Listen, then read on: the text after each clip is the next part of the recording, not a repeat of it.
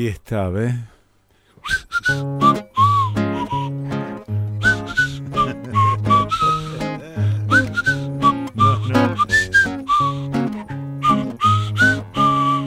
El bombero está como loco.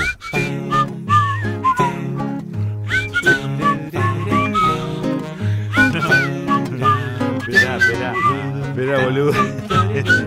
¿Vos te crees que todo esto es fácil?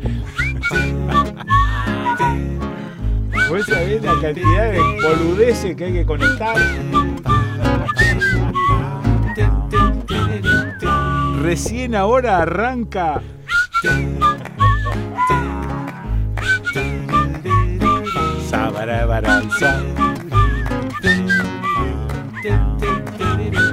Porque tenés que eh, tener un espíritu especial. Sí.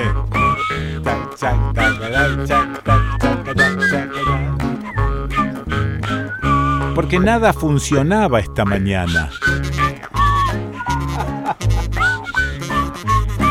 Bueno.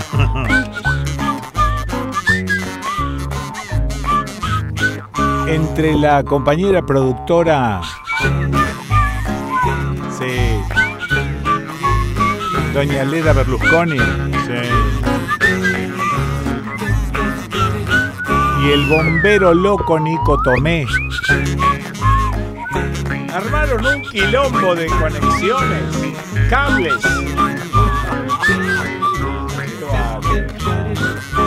Abrime el Team Viewer. No, pasalo a la otra máquina. ¿Vos con esta máquina no haces nada? No. Sí, pero vos No, yo lo voy a pasar a YouTube. ¿Cómo se puede hacer un programa de radio con tanto quilombo tecnológico? Al final no es simple. No sé. Es que te, te, descomprimen.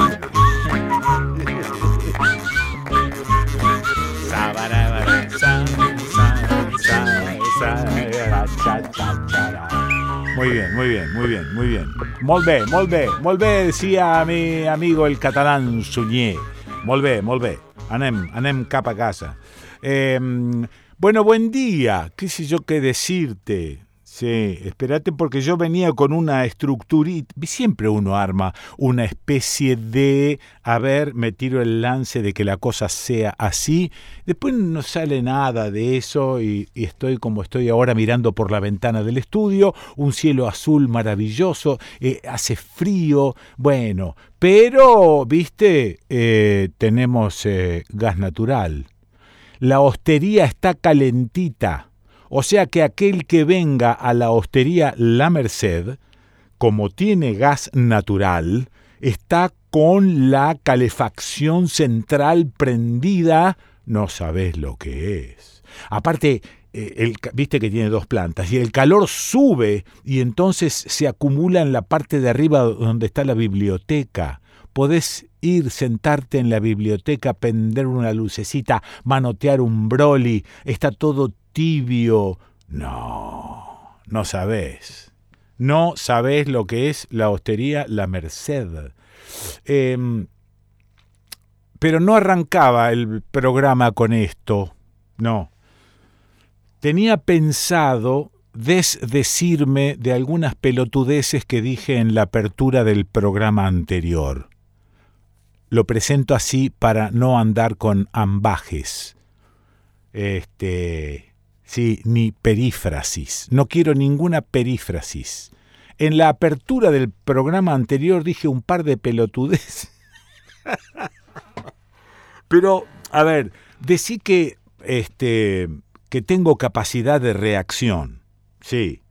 Y cuando vengo escuchando algunas cuestiones que me van apuntando, digo, pero no puedo haber sido tan pelotudo de decir eso. Hablé sobre la, la posibilidad de las empresas de despedir a, la gente eh, sin causa justificada o inventando una causa, no sé, por mejor servicio o qué sé yo.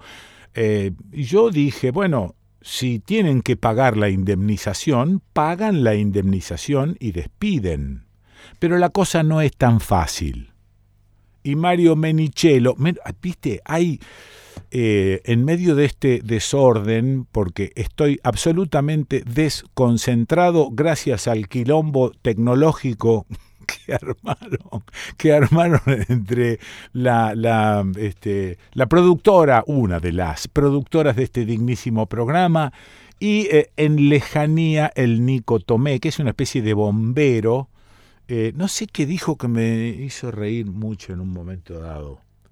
Ah, que yo soy bombero, vine con la manguera y no me avisaron que esto era un derrumbe.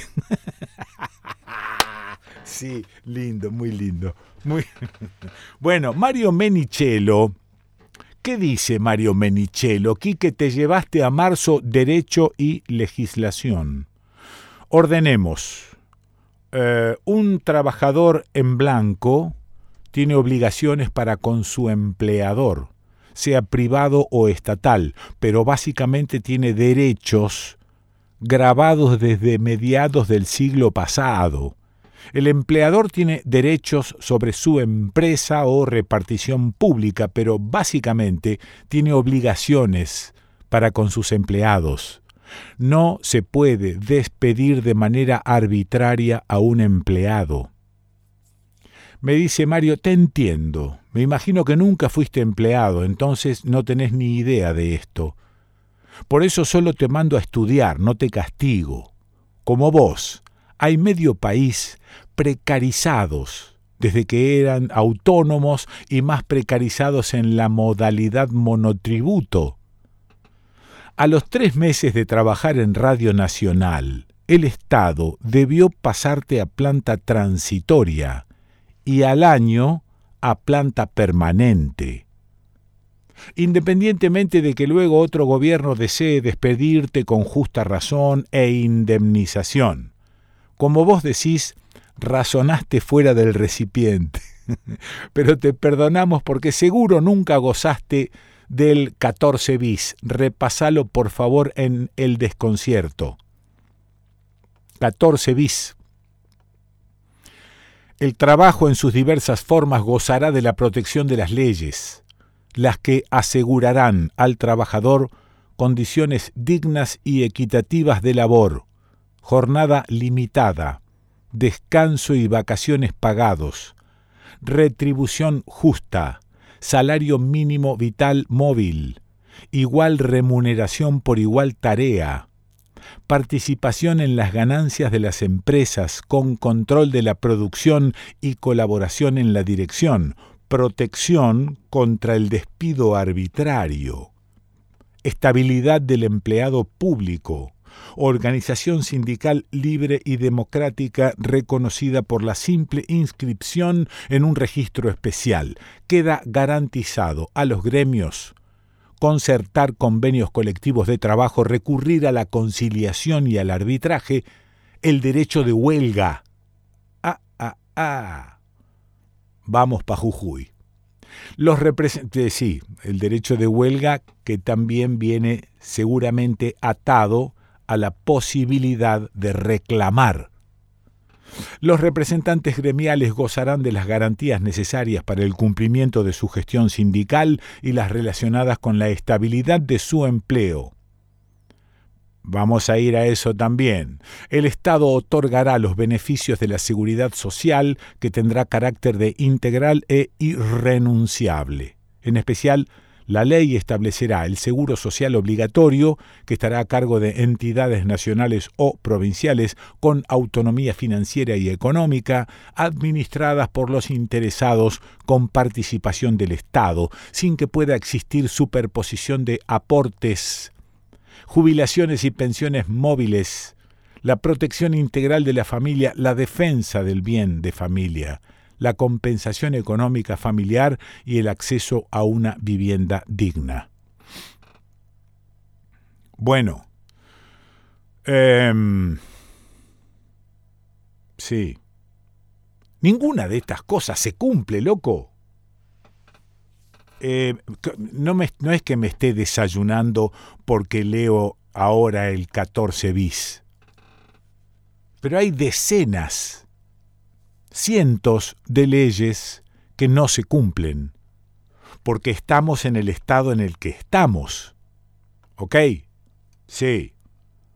Un gobernador que lo que hace es eh, sacar la policía a la calle, darle carta blanca para que lleven en cana a cualquiera, armar, no sé, una, una especie de sucedáneo de, de milicos, una especie de sucedáneo... Ah, Dios, espérate. Espérate porque no me puedo concentrar en lo que estoy haciendo porque este, vengo con la distracción tecnológica encima. El grupo Codesur, que entre otras empresas que lo integran está LB16 Radio Río Cuarto y cuyo CEO es Bernardo Sosa Barreneche, despidió de manera arbitraria al empleado trabajador de prensa y delegado paritario.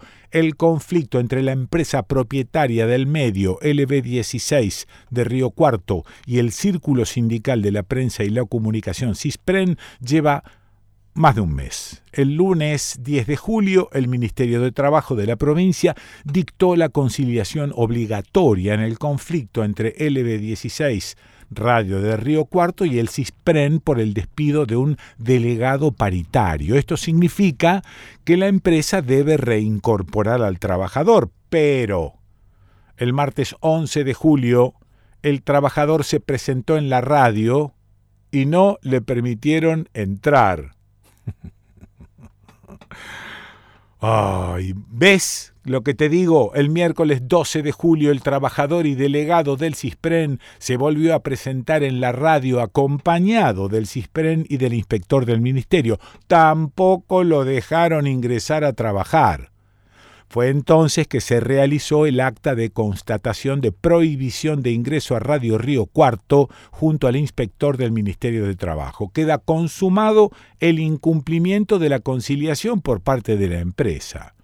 Desde el Círculo Sindical de la Prensa y la Comunicación de Córdoba, CISPREN, se denunció el incumplimiento de la conciliación obligatoria por parte de la empresa LV16 Radio Río Cuarto, luego de que el Ministerio de Trabajo de la provincia ordenara retrotraer la situación hasta antes del despido del delegado paritario. De esta forma, la emisora, propiedad de los hermanos Bernardo y Segundo Sosa Barreneche, sigue incumpliendo con la ley. Primero, violando la ley de asociaciones sindicales al despedir a un delegado paritario y ahora no cumpliendo con los términos de la conciliación obligatoria decretada por el Ministerio de Trabajo de la provincia. En el artículo 2 de la conciliación se dispone intimar a las partes para que se abstengan de aplicar medidas de acción directa, debiendo cesar de forma inmediata las que estuvieran en curso de ejecución, como así también toda medida que importe innovar respecto a la situación planteada debiendo retrotraerse los efectos de la presente hasta el hecho desencadenante del conflicto de Marras.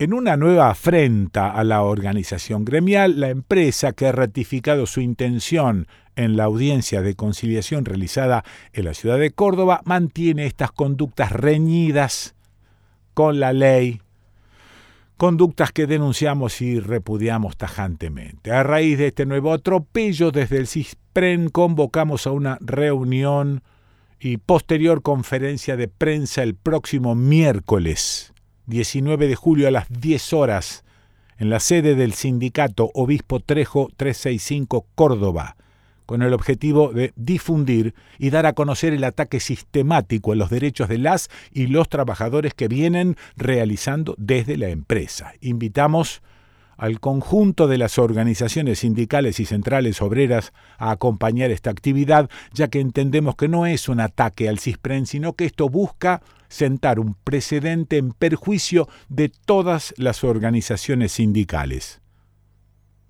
Además es importante aclarar que el grupo de Sosa Barreneche es propietario también de Radiodifusora Villa María y aún no terminó de pagar salarios ni aguinaldos si tocan a uno o una, nos tocan a todos y todes. bueno, así las cosas. Está bien, Mario Menichelo, que me recuerdes las obligaciones que plantea la ley. Pero no sé cómo decirlo. Se están cagando en las leyes, como lo hace eh, en el norte el compañero que atisba la vicepresidencia de la nación y se relame con la vicepresidencia. Bueno, nada, qué sé yo. Este, discúlpenme mi desorden, pero creo que Mario como oyente y después la producción en realidad me, me ayudan a poner un poco de orden en este desorden que tengo en las circunvoluciones cerebrales.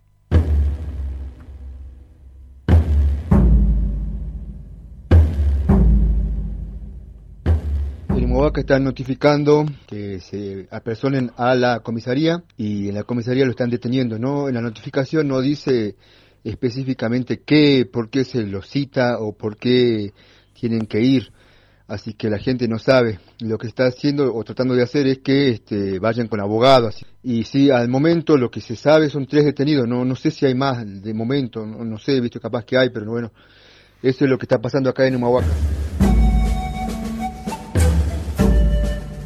Estamos siendo víctimas de detenciones arbitrarias e ilegales. Jayaya.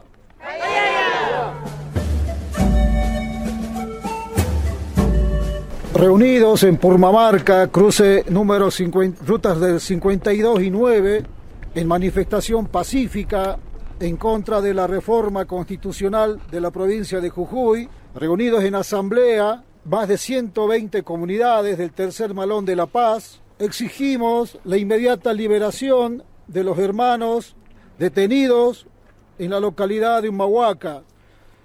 Y exigimos reiteradamente que cesen las persecuciones, amedrentamientos y solicitamos el sobreseguimiento de quienes nos manifestamos pacíficamente en en defensa de nuestros derechos. 22 pedidos de captura a manifestantes de Humahuaca que participaron de las protestas, no solamente esto, sino también la intervención de la policía de la provincia de Jujuy, que responde al mando de Gerardo Morales, a la universidad, la universidad pública, que como sabemos es autónoma y de ninguna manera puede ingresar, pueden ingresar fuerzas provinciales. Las declaraciones que tuvo el día lunes por la noche en un programa de Canal 7 de la televisión jujeña, el gobernador Morales.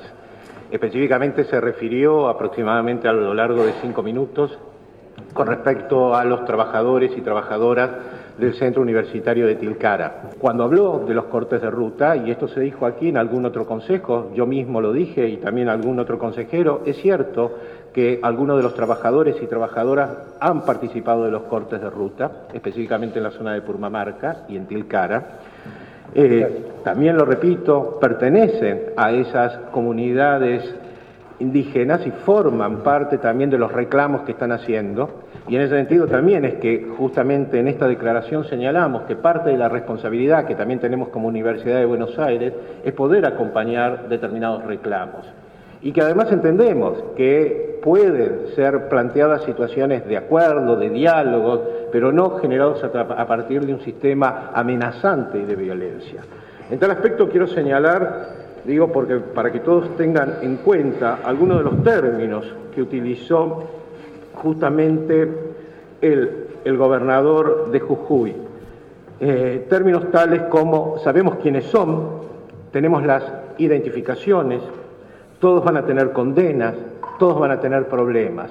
Es decir, utilizando una terminología que creo que hemos superado, justamente este año estamos recordando y lo está haciendo también este Consejo Superior, lo que significan los 40 años de democracia.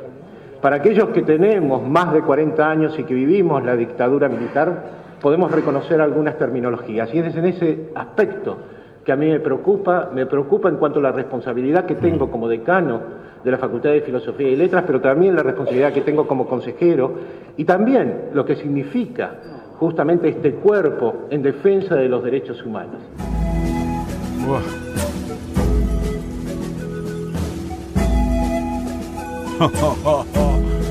¿No que está empeorando todo? No, pero ya va a empezar a mejorar. No te preocupes. No sé cuándo.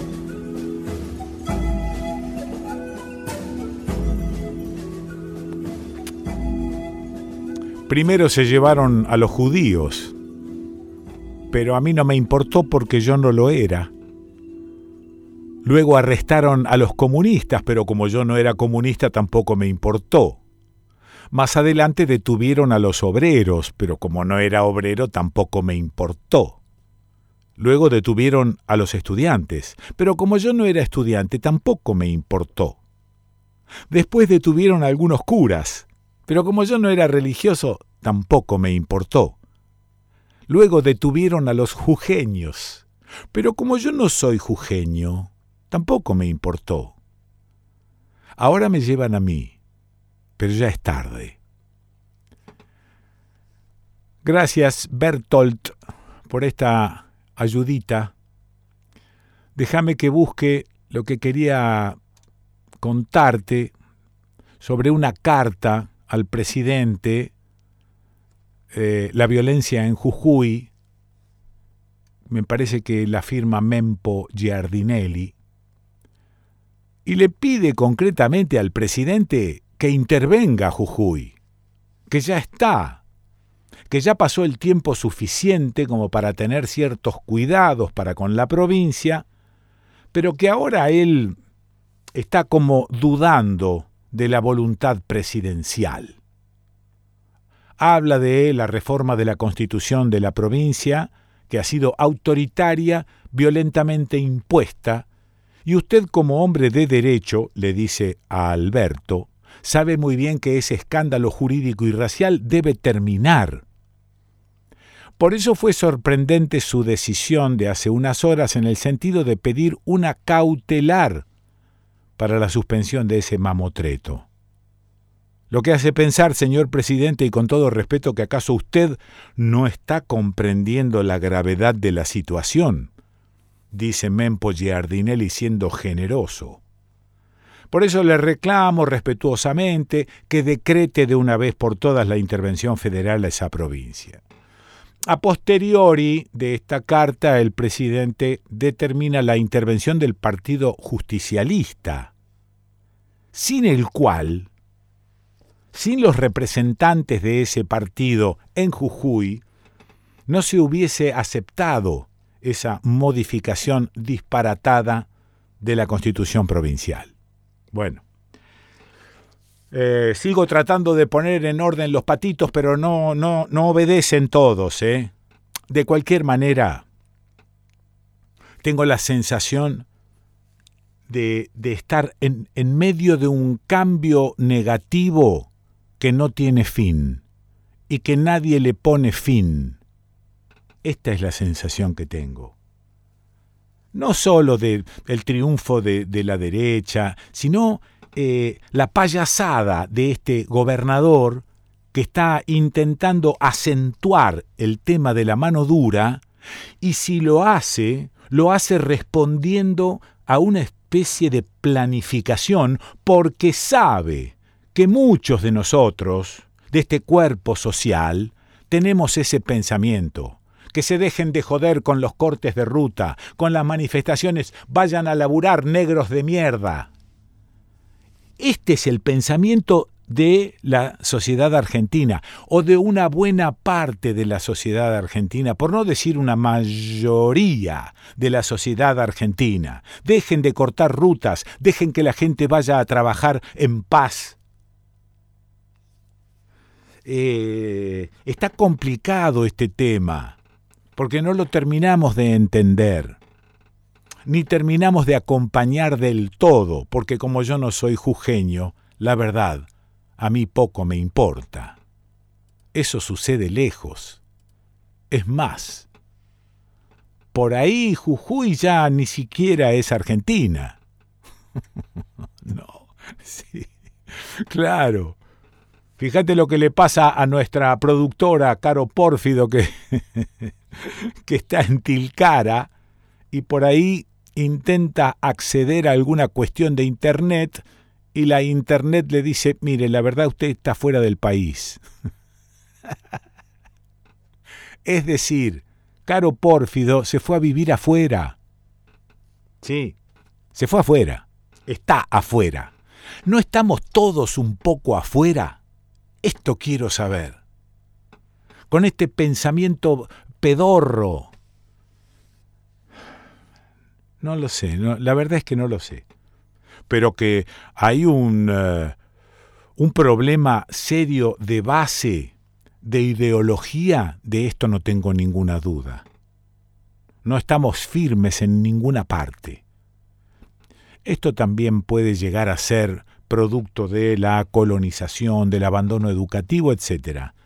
Ah, no, no, no le estoy echando la culpa específicamente a nadie. Digo, acá hay una responsabilidad total, no solo de las autoridades, sino también nuestra, cada uno de nosotros. Eh, vuelvo a pedir disculpas porque a veces las aperturas son un, un poco más un poco más ordenadas que esta. Eh, listo, ahí vamos.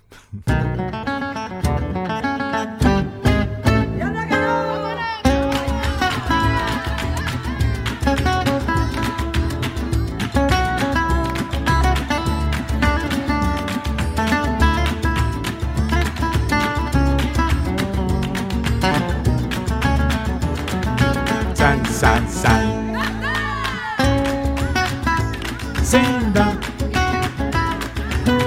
Bueno, esto, esto, sea como sea, sigue siendo el desconcierto. Y también una apertura así desconcertada no está mal de vez en vez, ¿no? Busca una salida. Bueno, si querés escuchar los programas en otro momento, están subidos a nuestra web eldesconcierto.com.ar, también podés descargarlos. Eh, eldesconcierto.com.ar, anotaste, pero ¿cómo sos? Eh? A las notas las subimos a nuestro canal de YouTube, así se puede armar una lista y escuchar como se te ocurra. Suscríbete, así nos ayudás, dale me gusta, toca la campana, pon el dedito si es que te gusta, por supuesto, si no, no.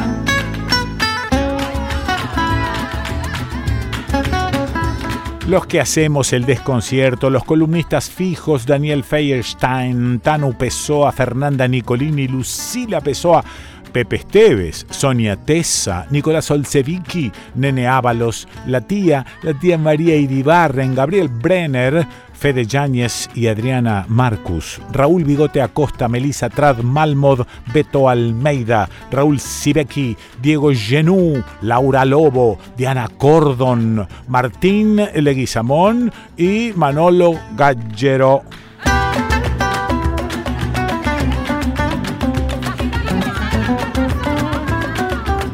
Bueno, acá dice lo siguiente, hoy nos vamos a Eso no dice más nada. Muy bien, contribuyendo al desconcierto general, acá dice, hoy nos vamos a...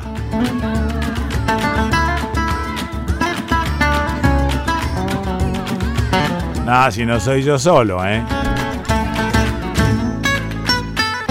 Los desconcertantes de todos los días, el incondicional streaming internacional de Adrián Badino, los cantores desconcertantes de Diagonal 8, las voces de Omar González Frau, los relatos de Alejandro Raymond, la paciencia de Seba Fernández, las reparaciones de Julio Villarroel, armando imágenes en movimiento, Gia abondándolo los malabares de nuestro bombero Nico Tomé, la presurosa producción de Caro Pórfido Leda Berlusconi y la conducción de, bueno, anda a saber quién.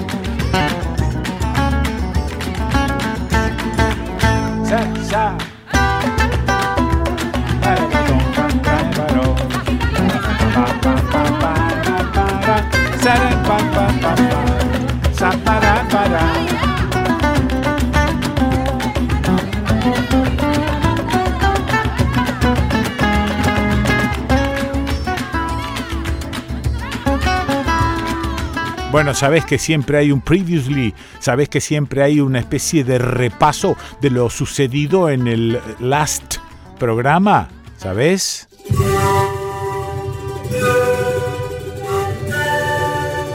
Previously in the. Hay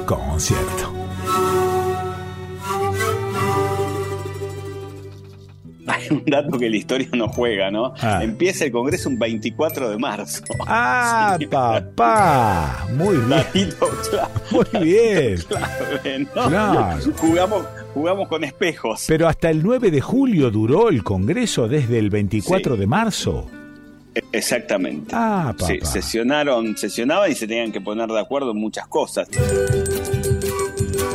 Previously. Empecemos a buscar eso mecanismos de diálogo. No damos más muchos de los compañeros de la ruta. ¿De dónde viene? ¿Hacia dónde se dirige? El ser queer cambia completamente el concepto de género, en realidad. Ah. Para decírtelo en criollo, no se trata de definir si sos, si vos te enamorás, no te enamorás, ni de ni de un no sos ni homosexual ni heterosexual, no tenés por qué eh, fijar un determinado género, suponete. Previously. El conflicto en Jujuy, por ejemplo, es un conflicto con el gobernador, y con la represión, mm. sin tener en cuenta que atrás de eso está el negocio del litio, del alcohol. Ah, claro. Una serie de negocios que nadie lo dice. Que, se, digamos, se ha entregado la explotación del litio a dos empresas norteamericanas. Sí. Digamos, y ahora ahí está tratando de entrar también una empresa china. Te cuento que en Francia, algunos muchachos de barrios periféricos han comenzado a mostrar las uñas quemando edificios, destrozando vehículos particulares y del transporte público, atacando a la policía, petardeando la residencia de gobernantes y choreando en negocios de lujo. Aparentemente todo se produjo a raíz de la muerte de un pibe de 17 años al que un cana de 38 lo fulminó a quemarropa con su arma reglamentaria adentro de su propio auto por desobedecerle y pretender escaparse. Previously, sí. Del equipo de gestión de la radio. Sí. Son integrantes del equipo de gestión de Amigos de la Idea. Ahí está.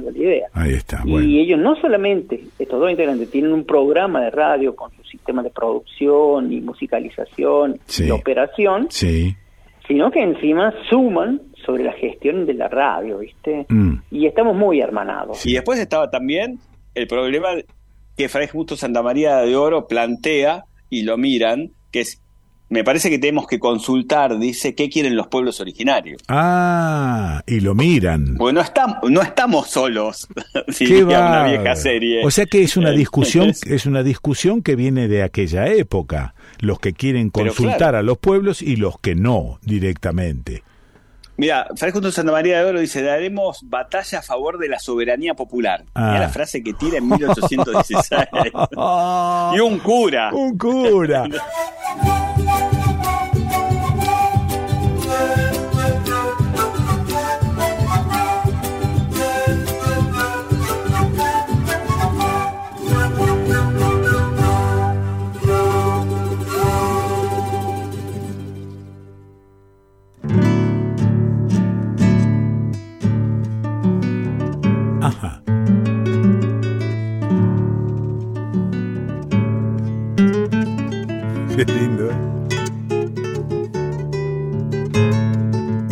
a gato. Daniel Chato Díaz, del disco Luna, música argentina para guitarra, y este gatito se intitula El Desposao, gato cuyano. Pero ponelo desde el principio así molestás menos. Ahí va.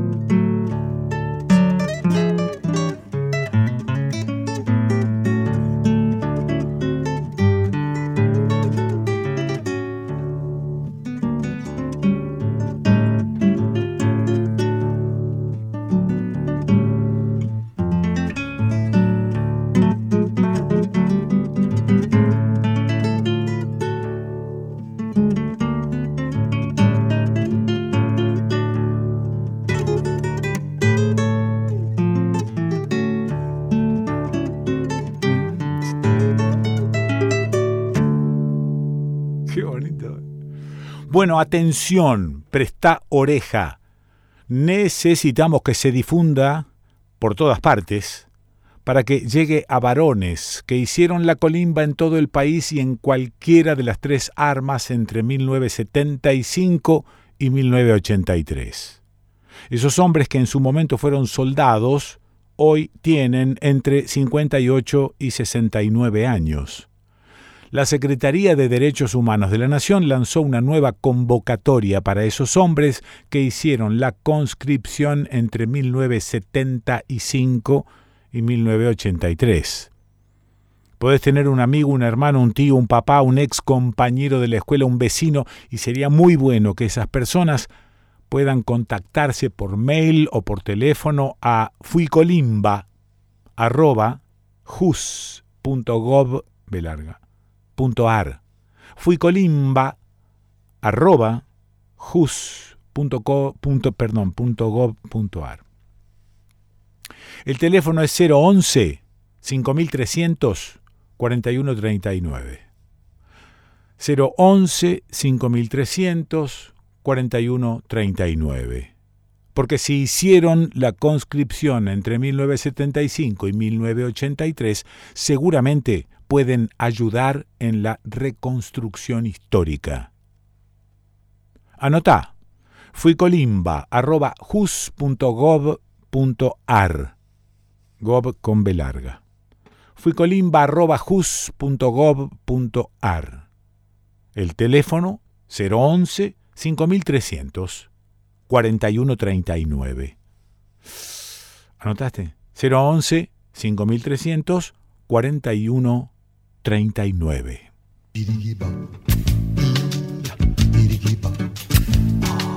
La valoración que hacemos eh, de la reunión que acabamos eh, de celebrar eh, está entre la perplejidad y el desconcierto.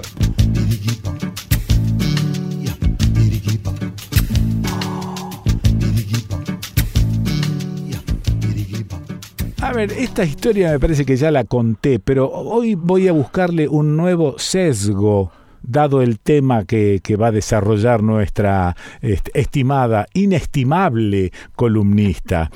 Em, hace muchos años compartí un programa en Buenos Aires, creo que en Canal 11, un programa de televisión diario con Tete Custaró. Ella no se animaba a hacer la conducción total del programa, o sea que me invita a mí a co-conducir. Ella se encargaba, por supuesto, de todo lo que tenía que ver con la pilcha, con la belleza, con el maquillaje, con todo eso, y yo me encargaba de las notas adicionales que había que hacer, entrevistas, músicos, etcétera. Un día la producción trae un tipo que criaba bichos. Ajá, entró el tipo al set eh, no sé si se sigue llamando set, pero entró el tipo a donde estábamos haciendo el programa que iba en vivo con una víbora gigantesca enroscada en el cuello y un montón de cajas, cajitas, jaula, traía un bicherío. El tipo, el tipo traía un bicherío espantoso y entonces se puso a mostrarme el bicherío y en un momento dado saca una araña de tamaño descomunal. No voy a decir ni las medidas ni nada, voy a decir que era de tamaño descomunal. El cuerpo eran como dos pelotas unidas, las patas gigantes, peludas, eh, nada. Y el tipo me dice, este bicho no tiene ninguna defensa. Ah, dijo Pessoa, ¿cómo que no tiene? Sí, me dice, no tiene veneno, no tiene la posibilidad de picarte porque no tiene aguijón, tiene solamente un liquidito que sale de la panza para este, mantener quietas sus víctimas, pero ninguna otra cosa. Al ser humano, bueno, yo me hizo arremangar, eh, esta araña me caminaba por el brazo, era una cosa, transpiré como testigo falso. Me la llevé, esto era en Buenos Aires, yo vivía aún en Rosario. Me la llevé a Rosario, horror en el tren porque le había comprado una especie de pequeña pecerita, todo el mundo pegaba saltos y decía que era un horror, todo espanto. Bueno, llegué, se la regalé a mis hijas que eran niñas aún y la mm, bautizaron este, Isadora. ¿No? A Isadora un día la llevan a la escuela, un horror, las maestras se tiraban por las ventanas, era una cosa espantosa. Pero lo que me llamaba la atención es que no tenía defensa alguna más que su horripilantez. La perra que teníamos nosotros, la Nacha, cuando se le acercaba, ella se levantaba un poco así, paraba las dos patas delanteras y la perra reculaba metros enteros del tosús. Quiere decir que qué? Que no toda belleza o fealdad es únicamente cultural. Hay algunas cosas que son realmente feas y otras cosas que son realmente bellas. O sea que no, no sé cuál es el límite de una cosa y de la otra. Digo esto porque Sonia Tesa Hoy quería hablar sobre la cultura que nos impone los conceptos de fealdad y de belleza, con lo que yo acuerdo, pero digo esto también tiene un límite. Hay alguna fealdad que es fealdad en sí, porque cultura de fealdad o belleza la Nacha, que era la perra, no tenía, y tampoco tenía eh, la pobre Isadora. Pero era horrible, te lo digo. ¿Estás ahí, Sonia Tesa? Hola Quique, veo que me vas a pelear desde el principio, así que vengo arrebandegada para pelearte. Sí, en realidad, eh, para empezar, que, dijeras que ibas en tren a Buenos Aires me hace dar cuenta del tiempo que hace. Sí, mucho. Por eso yo aclaré, esto fue el eh, siglo XVI. bueno, en el siglo XVI las mujeres bellas eran mujeres más bien entradas en carne. Ah, sí. Porque la mujer gordita, o sea, porque la gordura en ese siglo estaba asociada, en ese siglo, en esa época, estaba asociada a lo saludable. Porque claro. era raquítica, mal alimentada, no podía estar considerada saludable. Quiero decir que es mm. cierto que hay fealdades, hay bellezas, hay miradas. Sí. Yo en realidad te quiero hablar de algo que se llama violencia estética. porque es cierto lo que, o sea, no sé si es cierto. Hay libros, hay tratados mm. sobre la belleza, libros que, que piensan el concepto de belleza a mm. través de los siglos, a través de las culturas, cómo se va construyendo. Yo no tengo tantas, no tengo tantos elementos, ni siquiera tantas ganas de meterme en eso porque mm pienso que en eso podemos entrar en una discusión más filosófica. Claro. Hay algo bello y algo horrible. Lo que es eh, bello, porque no puede, porque tanto tu perra, Nacha, me dijiste, sí, Nacha. como Isadora, no mm. tienen lenguaje. Al no, tener lenguaje, o, no tienen un lenguaje que mm. nosotras, nosotros podamos entender. Al no tener lenguaje, ya no podemos saber qué le daba miedo a Nacha, si era la fealdad o mm. era algún, eh, alguna cuestión más olfativa. ah, claro, claro, claro, eh, sí, sí. Que, Isadora eh, tenía, digamos, tenía algún tipo de olor que está bien, a Nacha está bien, está bien eso que decís porque ya entra la subjetividad mía al imaginar que le daba miedo y no, no, no le daba miedo, era otra cosa, ¿no? Podemos saber porque no, tenemos un, lenguaje. idioma en común. Claro. No tenemos lenguaje, pero mm. nosotras, nosotros, nosotros sí tenemos lenguaje. Y lo que tenemos además es una cultura que hoy está, por supuesto, muy mediatizada, extraordinariamente, podríamos decir mm. exageradamente, pero yo eh, como el flaco, pienso que nadie me va a convencer de que todo tiempo pasado fue mejor, ah, que sigo diciendo extraordinariamente mediatizada. Y tenemos algo que mm. hace ya una década fue conceptualizado como violencia estética. Ah. Y uno puede decir, ¿qué es violencia estética? Ustedes, las feministas, siempre inventan una violencia más.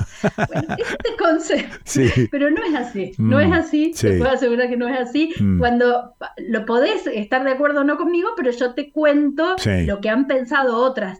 En especial, una eh, socióloga que es de origen venezolano, que se llama Esther Pineda G, G de González, que estuvo hace poco en la Argentina y que escribió un libro llamado Bellas para Morir, Estereotipos de Género y Violencia Estética contra la Mujer. Ah. Ella ya hace una década pensó este concepto. Este concepto no tiene tanto que ver con lo que nosotros pensábamos que es lindo, que es feo, sino como con esto que la sociedad indica que se debe ser para ser bella. Porque si vos ves una mujer, te voy a decir, eh, alguna, una mujer de 65 años, hmm. a lo mejor a de, que, que, es un poco gorda o que es muy gorda, y a lo mejor a vos te parece preciosa. Pensemos en la película Bagdad Café. Hay algo de la belleza hmm. que... Pero en esta sociedad, una mujer gorda, una mujer vieja, una mujer negra, una... No, no es considerada bella, porque la belleza, lo, lo que te venden todo el tiempo, ah. no hablemos ya de las publicidades, sí, pero en todos lados, vos, ¿dónde hay una protagonista de una novela que sea no, no bella, digamos, que sea gorda, que sea... ¿Dónde está esa, esa heroína que hace cosas deseables, que todas las chicas quieren ser como ella, que mm. sea vieja, gorda, negra. digo, eh, digo estos, estos rótulos que por ahí eh, Esther lo dice de otra manera, porque Esther dice que, la, que los estereotipos de la belleza son sexistas, racistas, gerontofóbicos y ah, gordofóbicos. Claro, claro. Es mucho más teórico que yo, por supuesto. Entonces, porque yo soy una chica de barrio Santa Rosa de Lima de Santa Fe, entonces te hablo así. Pero mm. bueno, permanentemente está esta idea de que ser bella es eso, es ser mm. flaca, es entrar en ese pantalón, es tener ese pelo. En, el otro día me reía porque decía, cuando nosotras éramos adolescentes nos hacíamos la permanente para tener rulos. Y hoy mm. el ideal de la belleza dice que el pelo lacio, cuanto más lacio mejor, cuanto más rubio mejor. Entonces, todo eso tiene que ver con estereotipos y que se organiza en torno a estos criterios, como te decía, y quienes no responden a estos estereotipos, y por eso hablamos de violencia, son víctimas de una discriminación, exclusión y violencia. Todas, todos, todos hemos visto avisos laborales que dicen, por ejemplo, buena presencia. ¿Qué es buena presencia? Generalmente buena presencia está asociado a todo eh, esto, o sea, que todo esto que yo te digo que no va, no, va. no va. O sea, mm. está, está asociado a lo flaco, a lo mm. blanco, a lo este, a lo joven también, porque buena presencia. Y esa presión social, y ahí viene la parte de violencia, te lleva a someterte a dietas, a cirugías estéticas este, innecesarias, invasivas, riesgosas, a, comprar, a, gastar una cantidad de dinero y de tiempo mm. que ¿Por qué se dice que es sexista? Porque los varones en general están menos compelidos a eso. Hoy hay un poco más por esto de la ampliación del mercado, pero un varón puede salir de su casa con el pelo más o menos, una camisa, pero una mujer eh, Pero a su vez, perdón, a su vez, perdón, hay otras violencias que no tienen que ver eh, o con el sexo o con el género o con la belleza o la fealdad. Vivimos en, en, un, eh, en un medio que es violento para cualquier cosa. Fíjate que cuál es la este, el ideal de una persona y bueno que sea trabajador o trabajadora, no que sea un vago, pero esto es una imposición cultural también. Allí hay una violencia impuesta y que de ese trabajo tenga una buena remuneración. claro. No, sí, no es lo mismo alguien que es muy trabajador, pero te voy a dar un ejemplo extremo pero su trabajo diario es ir a buscar cartones por la calle, porque también hay una cuestión de clase muy violenta. claro, claro, claro. Clase a la base de muchas de las violencias, ¿no? Ese, esa persona que sale con su carro a buscar cartón por la ciudad trabaja muchísimo más que otro que, eso, otra que está en una oficina.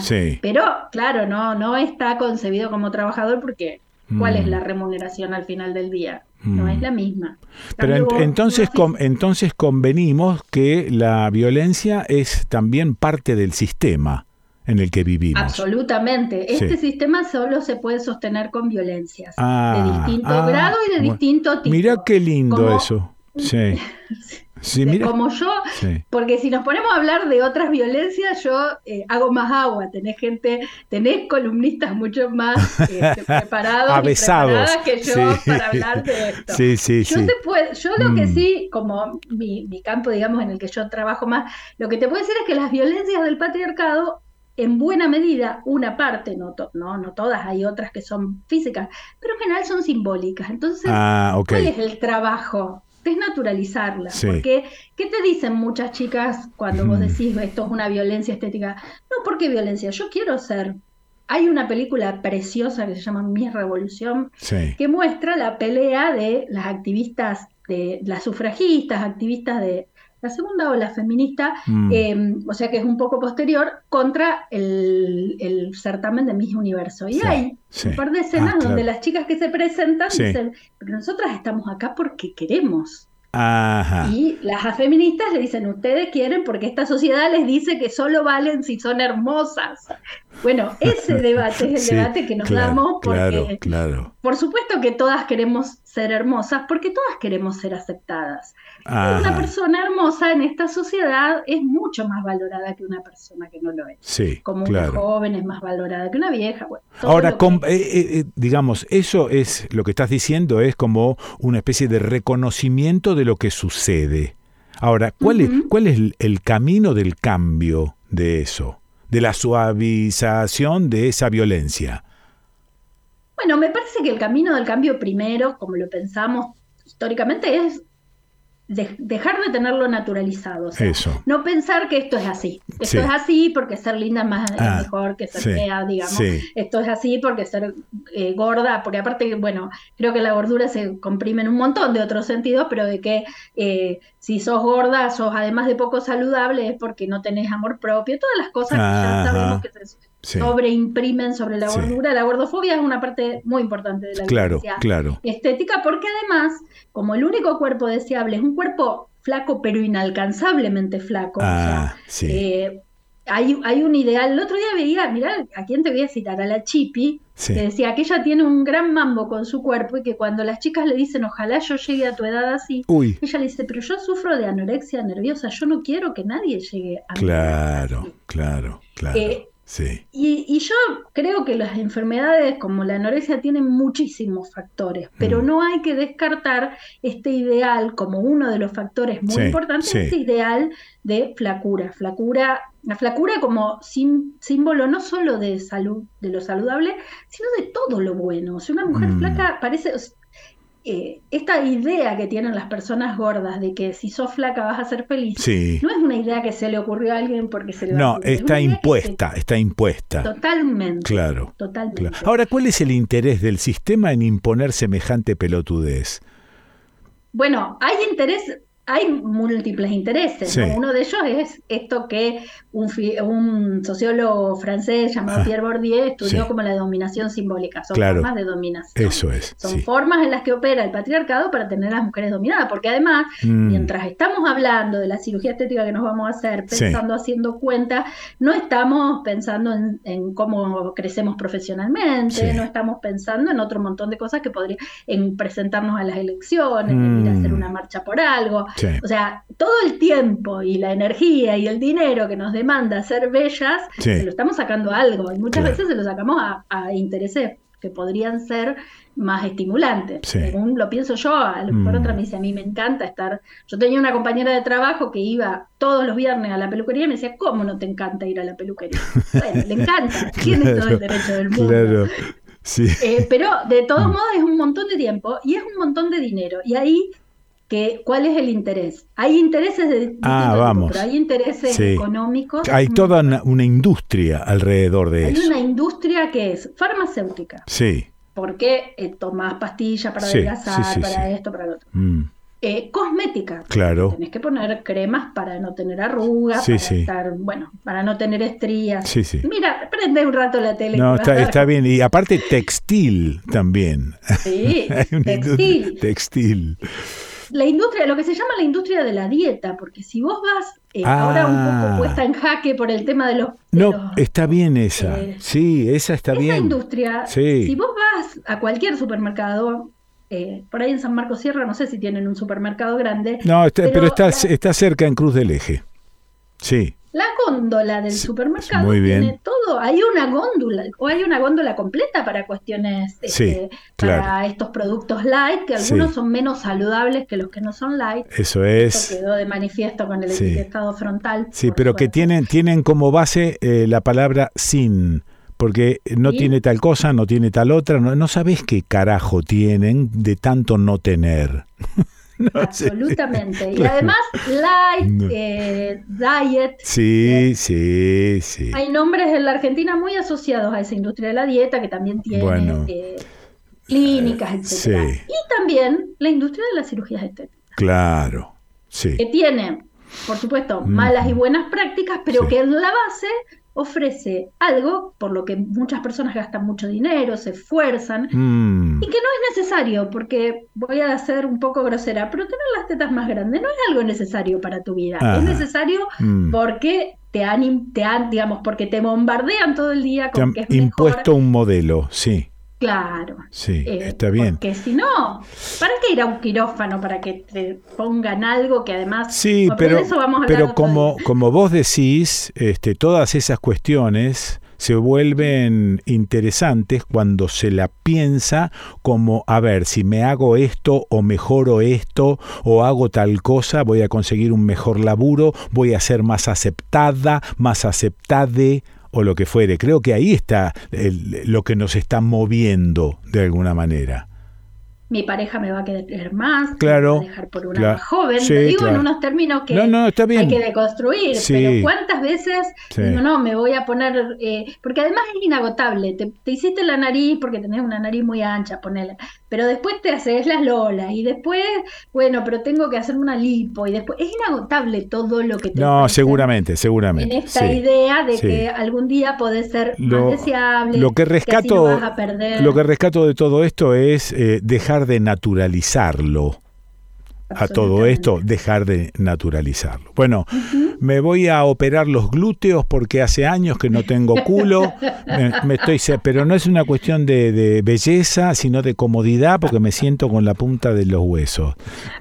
Pero antes de meterte en un quirófano, agarra un almohadón, una pelota grande. ya está, ya está, ya está, listo, ya está. Tengo dos almohadoncitos chiquititos y te mando un beso grande. Un beso grande. Qué linda. Bueno, lo escuchaste a Sonia Tesa. ¿Dónde la escuché? ¿Y dónde vas a escuchar a Sonia Tesa? En el desconcierto.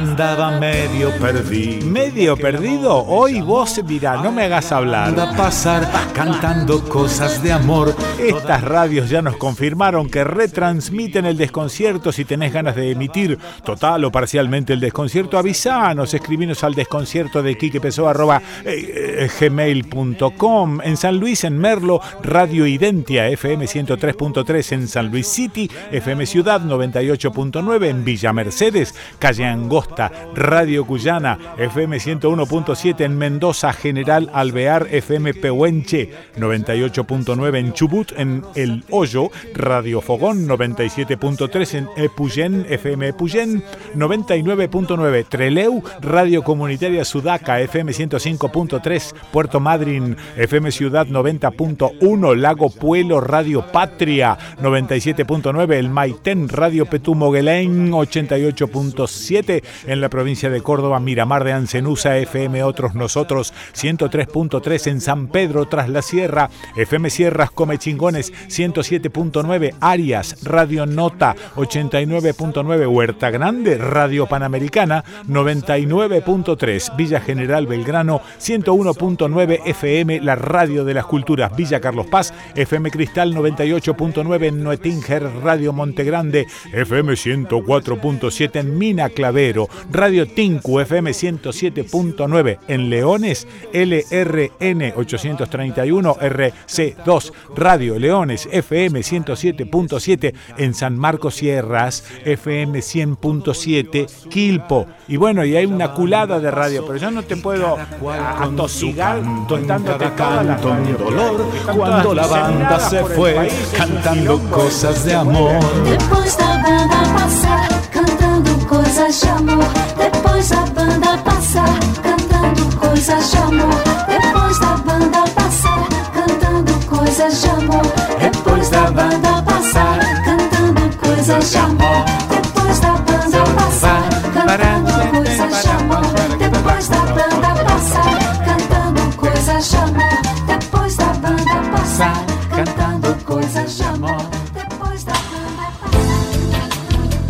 A ver, ¿qué significa esta frase? Contarás Hermanos diseña y fabrica componentes térmicos para sistemas de calefacción, sensores y controladores. Es decir, fabrican todo lo que produce y controla el calor para la industria. Resistencias, termocuplas, hornos, calefactores. Un ejemplo, en los laboratorios necesitan calentar algunos fluidos con un estricto control de la temperatura. ¿Ves? Contarás Hermanos. www.contarás.com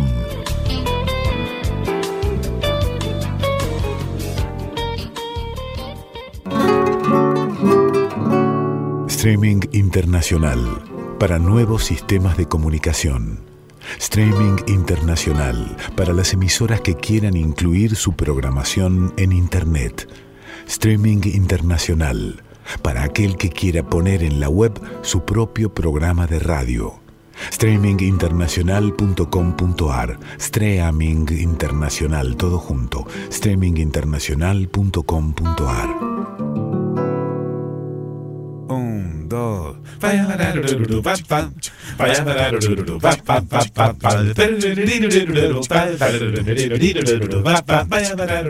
Desde hace más de 30 años, Solmec SRL fabrica todo tipo de envases de plástico, desde 50 centímetros cúbicos hasta 10 litros, en el formato que necesites. Y si se te ocurre algo raro, también podemos diseñar nuevas matrices. ¿Ha visto? Solmec SRL Almafuerte 4181 San Justo, Buenos Aires. Podés escribirnos a info@solmec con Solmec. Si no lo tenemos, lo hacemos.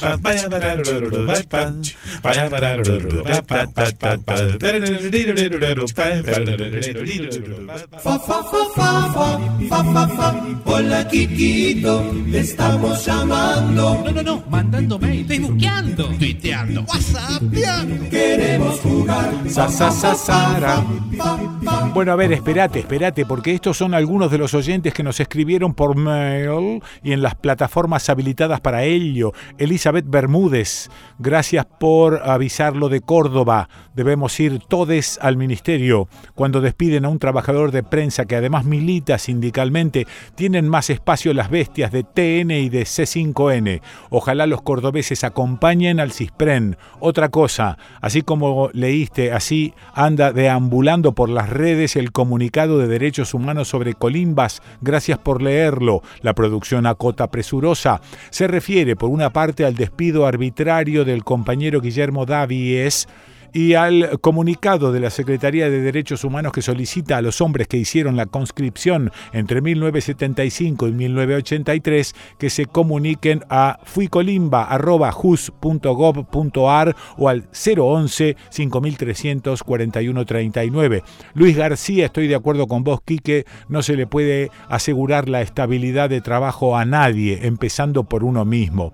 Estela Enríquez, che, Quique, felicitaciones a La Idea. Marianela Parisina.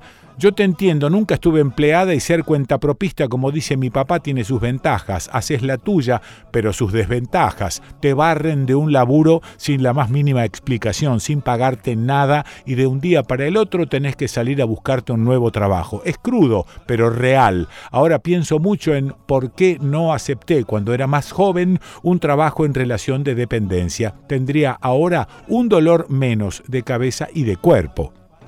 José Luis Piccinini. Querido Quique, te comparto una musiquita que hice hace muchos años y que cada vez que la toco me hace acordar a vos. No sé si por el estilo o por el título. Se llama El Tumbao del Mamao. Jeje, abrazo grande. No la tengo, espérate que la busque. José Luis Pichini, Silvia Díez. Hola Quique, acá escuchando y tejiendo desde Belén de Escobar. Coincido con Guillermo Cernó con respecto a las izquierdas funcionales a la derecha. ¿Qué pasa con C5N y caníbales? Panelistas e invitados que invitaban a la reflexión lo levantaron sin decir ni mu. Diego Ramírez, sí, la izquierda es funcional a la derecha. Asume posiciones tan gorilas como ella. Eduardo Bertoglio, salute, chiste bobo. Una lavandina va caminando por la calle se cae en un pozo y grita, ayudí, ayudí. La Juan Antonio, las críticas de Gallero a la izquierda son superficiales y hasta gorilas. Están en los conflictos defendiendo a los trabajadores. Deberías preguntar a ellos, no a Gallero. En 1930 también creció la derecha. Agustín Pro, buen día desde Ballester. Marta Seguí, buen día Kiki y gente del desconcierto. Marcelo Palavecino, tapándome la nariz, votaré a Massa y en cuatro años a Axel Kisilov. Susana Baez, buen día. A veces te escucho y suelo encontrar información valiosa que no se ve o escucha tanto en los medios nacionales y nos ubica en la realidad de nuestro inmenso país. Hoy, Jujuy, Agustín Sosa Córdoba, CFK es la mejor presidenta de la historia. Son datos. José Luis Bertulo, tengo que escuchar por todos los medios que mi ex compañero del Colegio Nacional número 3, Mariano Moreno, y actual presidente de la Nación, Alberto Fernández, es una persona honesta. Muchos periodistas se olvidan de la investigación del periodista de página 12, Julio Nudler, respecto de la causa judicial por malversación de fondos durante su gestión en la Superintendencia de Seguros. Actualmente están fallecidos el juez de la causa y el periodista Julio Nudler. Saludos desde Arlington, Virginia.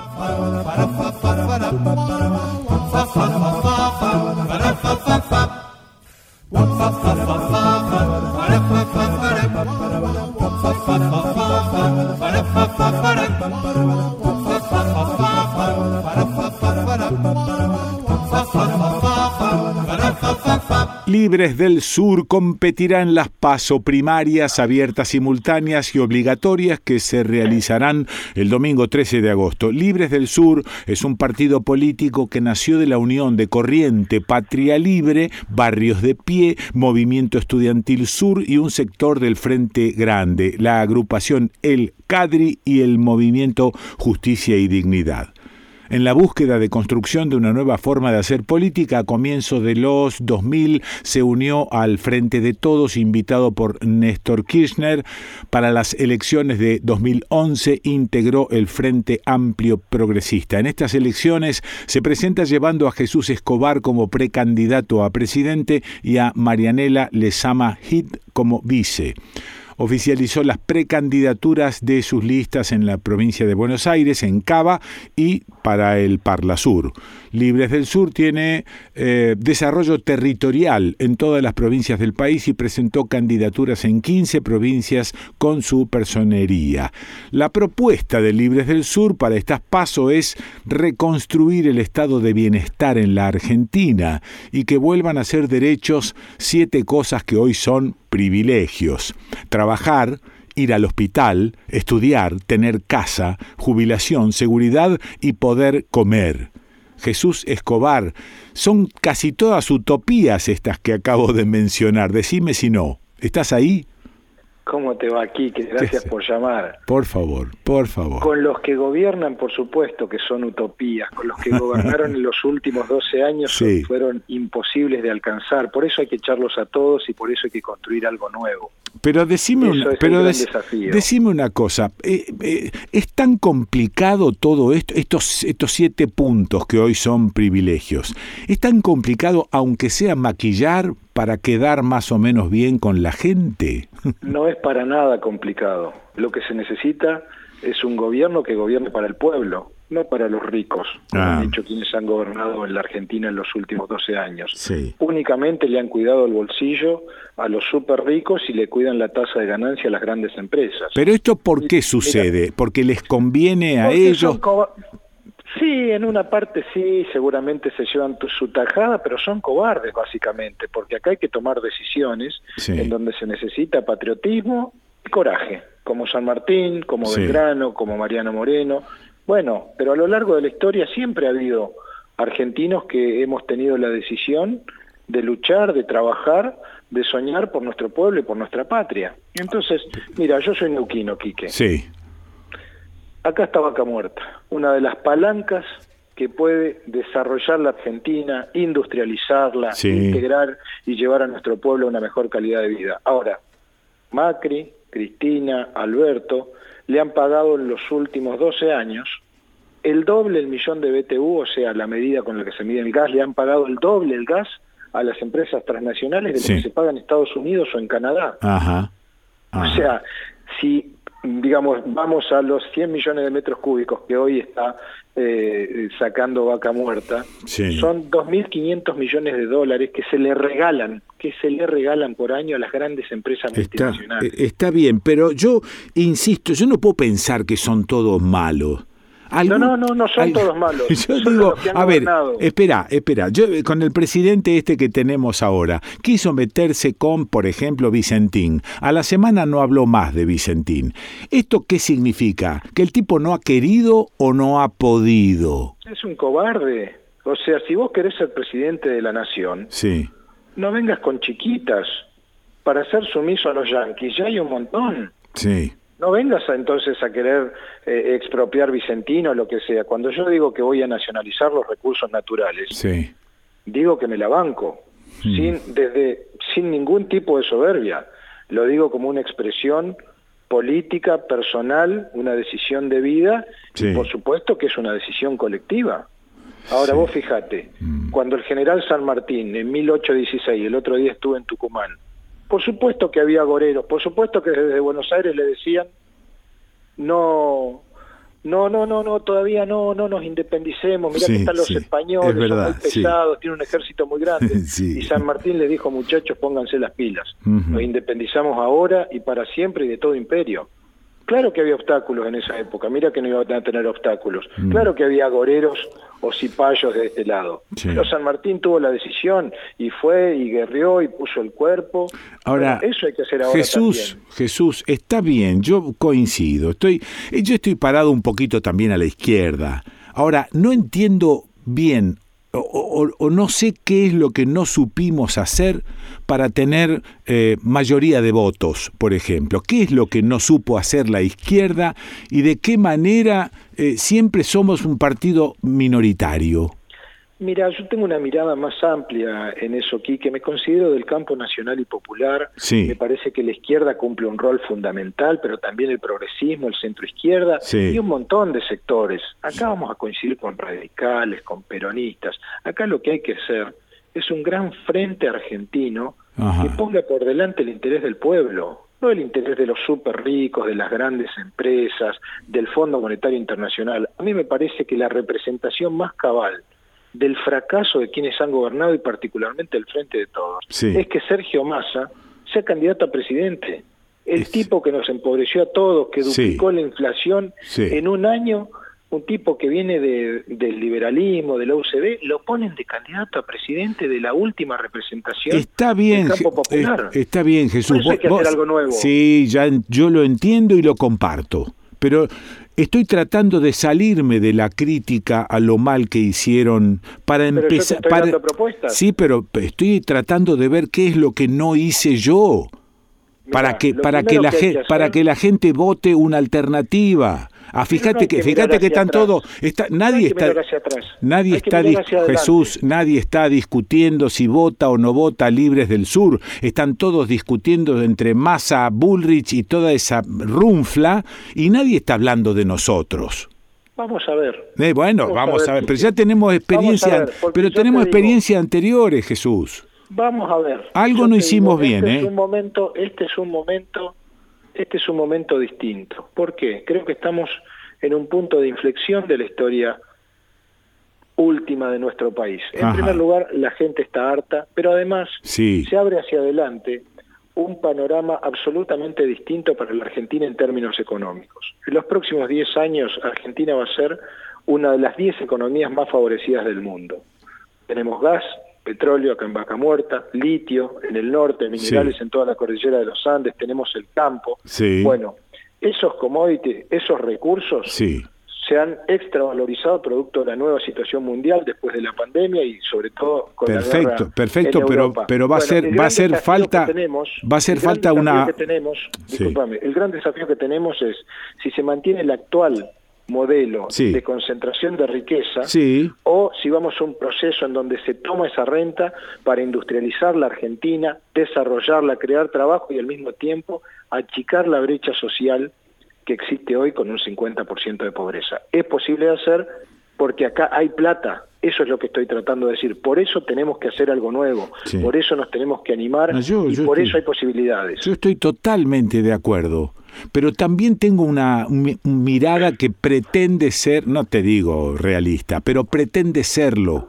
Y esa mirada me indica que los poderes en este país están en manos de los mismos todo el tiempo. Y yo no quiero echarle la culpa a ellos, quiero ver qué es lo que yo no hice bien.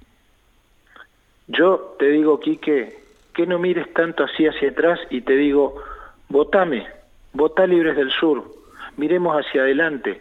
Somos los únicos, como vos lo dijiste al principio, que proponemos un modelo distinto al modelo neoliberal. Sí. Proponemos volver al estado de bienestar. Proponemos volver a que haya un estado fuerte, eficiente, Sí. moderno, Sí. que impulse el desarrollo, que limite a los poderosos y por supuesto que proteja al vulnerable. Es que está bueno eso y yo sigo insistiendo en que estoy de acuerdo, pero que está todo en el terreno de los deseos.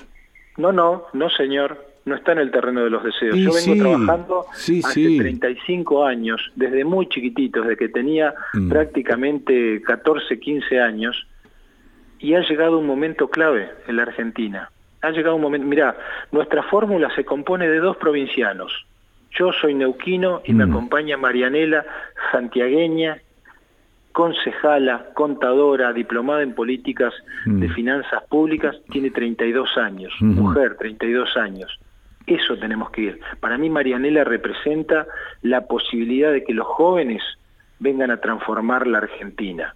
Acá, viste, ya demasiado hemos visto de lo malo. Hay que animarse a soñar, hay que animarse a poder volver a creer, porque no nos queda salida si no. Si no, la salida es la resignación y que nuestra gente se muera de hambre. Hmm. Sí, e- es obvio que la otra salida es la resignación y esa no me gusta. Me gusta, me, claro, me gusta mucho ahí, más, me gusta mucho más la resistencia, ¿no? la resistencia me gusta mucho más. La resistencia, los Sí. sueños y el trabajo. Sí. Sí. Claro, hay que Sí, pero hay que tampoco, yo, yo- claro, yo te escucho y estoy de acuerdo, pero en el fondo Pero la ver- partamos de ahí, Quique. Sí, ya sé. Partamos de que estamos ya, de acuerdo. ya sé, pero la verdad es que cuando hago un repaso ya no somos dueños de nada en este país. Nosotros no? no, Somos somos due- dueños de No, todo, lo, de- sí. lo debemos todos, Jesús. No, todo lo no debemos. Te pongo un ejemplo, no es así. Eso es el cassette que nos quiere instalar el poder, Quique. Ajá. Te pongo un ejemplo muy claro. Sí. Yo hablo de suspender el pago al Fondo Monetario Internacional. Sí. Me dice, no, eso no se puede, no te va a prestar plata a nadie. No, hoy no nos presta plata a nadie. Pongo el ejemplo más reciente. Néstor Kirchner Sí. no le pagó al Fondo Monetario Internacional y fue el único periodo en el cual la Argentina creció y además estableció una nueva negociación donde hubo un- una quita del capital del 40%. Sí, señor. Ahora, el Fondo Monetario Internacional sabe que esta deuda es impagable. Sabe. Los muertos no pagan. Sí. Los muertos no pagan. Saben que Argentina no le va a poder pagar. Entonces, hay condiciones para ir a una nueva negociación. Pero además, soy presidente, voy a judicializar este proceso porque Macri tendría que estar preso, Cristín Lagarde tendría que estar preso Sí. y el fondo lo sabe, Sí. porque no se respetó ni las leyes argentinas ni el propio reglamento del Fondo Monetario. Entonces, ¿cómo que no se puede suspender el pago? ¿Cómo Mm. que no se puede ir a una nueva negociación? Sí. ¿Cómo es que no se pueden obtener mejores eh, condiciones? Claro que se puede. Mm. Lo que se necesita es la decisión y una visión distinta del cassette que quiere imponer el poder desde sus grandes multimedios y demás. No desconozco el poder, ¿eh? Mm. Pero también en esto hay que hacer como Perón. Hay que convocar al pueblo, a la ciudadanía a movilizarse, a participar, como hacen los uruguayos. Sí. Tenemos instrumentos, consulta popular, iniciativa popular, referéndum. Se puede hacer una cosa distinta en la Argentina. Nosotros, yo, vengo a hacer una cosa distinta. Me quedo pensando. Me gusta, eso ya me gusta, me gusta eso. No, me quedo pensando, porque yo soy un, viejo desconfiado, terminado en U. Eh, soy un viejo desconfiado. Seguramente a la luz de todo lo que he visto y he vivido en estos tantos años que tengo, y digo, y siempre he tenido la sensación de estar perdiendo. Nunca tuve la sensación de estar ganando. Decía un, un, un político, vamos a decirle, un, hmm. un, un, héroe de otras, de otras, de otras tierras. Eh, la victoria hmm. es el último punto después de varias derrotas. Y otro también decía errar y persistir, errar y persistir, y así hasta la victoria nunca hay que bajar los brazos. Y nuestras madres de Plaza de Mayo decían la única lucha que se pierde es la que se abandona. Es la que se abandona, sí. Entonces, ¿viste? Sí, sí, bueno, yo... Abajo del agua, te voy a dar un ejemplo, mira. Yo eh, estaba en, en, la Facultad de Ingeniería de la Universidad del Comahue en los 90. Fuimos uno de los puntales de la resistencia al menemismo y al modelo neoliberal que venía a instalarse por 100 años, decía Fukuyama. Sí. A los poquitos años... Mm los echamos, se tuvieron que ir en helicóptero. O sea, nosotros ya le ganamos, mi generación ya le ganó a la derecha. Entonces, claro que yo me animo, porque vengo de esa experiencia. Mm. Yo creo en la juventud, por eso hablo mucho de Marianela. Mira, hoy la juventud para mí tiene un rol muy fuerte, que es derrotar a la derecha, nada más que ahora por el camino electoral. En los 70 la juventud tuvo la capacidad de mostrar de que existía patriotismo en esta tierra, la entrega al prójimo, que había otra forma de hacer política. En los 90 mostramos que se le puede derrotar a la derecha, que se van como, digamos, con la cola bajo, bajo las patas. Ahora hay que derrotarlos de nuevo. No son tan fuertes los tipos hay que animarse. Eh, sigo de acuerdo. Y tenemos posibilidades de hacer un país muy grande. Sí, sí, sigo de acuerdo, pero vos me mentás la juventud y cuando yo pienso en la juventud veo un pibe o una piba mirando un celular no ocupándose de la transformación de este país para mejorarlo. No, los veo, ¿qué querés que te diga? Yo no los veo. bueno, ya sé que hay, pero no los veo. bueno, bueno, este, tuvimos un eh, congreso de periodismo hace muy poco acá en la provincia y este, en el congreso había 100 congresales. Suponete que de los 100 había 25, 30 jóvenes y los viejos ensalzaban la presencia de los jóvenes, y los jóvenes miraban sus celulares sin darle bola a los viejos. Entonces digo, ¿cómo es esto? ¿Me están confundiendo con las esperanzas en la juventud? Contame. Yo creo que en la juventud siempre anidan los mejores ideales, siempre anida la fuerza y también, sobre todas las cosas, la mm. juventud no es una cuestión de edad, es una cuestión de definición y de valores. Yo, mira, me quiero morir antes de envejecer, aunque mm. tenga 90 años. Sí, sí. Siempre me voy a mantener joven, hay que mantenerse siempre joven, mm. siempre con fuerza, siempre con los ideales que teníamos cuando teníamos 13 años. Yo no vine a hacer política para hacer carrera política, no estoy haciendo política para ver si me enriquezco. Sí. Yo hago política para transformarle la vida a mi pueblo es lo que he hecho toda la vida y estoy totalmente convencido de que se le puede ganar a la derecha. Confío en mi pueblo. El pueblo argentino siempre, siempre, siempre luchó. A veces, viste, ah, ah, hacemos una, como Nicolino López, viste, unas... Sí, unas fintas, unas fintas, sí. Pero siempre volvemos, siempre volvemos. La propuesta de Libres del Sur para estas pasos es reconstruir el estado de bienestar en la Argentina y que vuelvan a ser derechos siete cosas que hoy son privilegios. Trabajar, ir al hospital, estudiar, tener casa, jubilación, seguridad y poder comer. Gracias Jesús. Muy amable. Un abrazo enorme para vos, te mando un abrazo desde el corazón. Muchas bueno. Bueno, lo escuchaste a Jesús Escobar. ¿Y dónde lo escuchás? ¿Y dónde lo vas a escuchar? Aquí, en el desconcierto.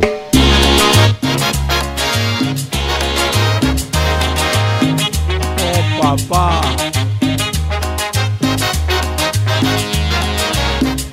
la Cali Salsa Big Band.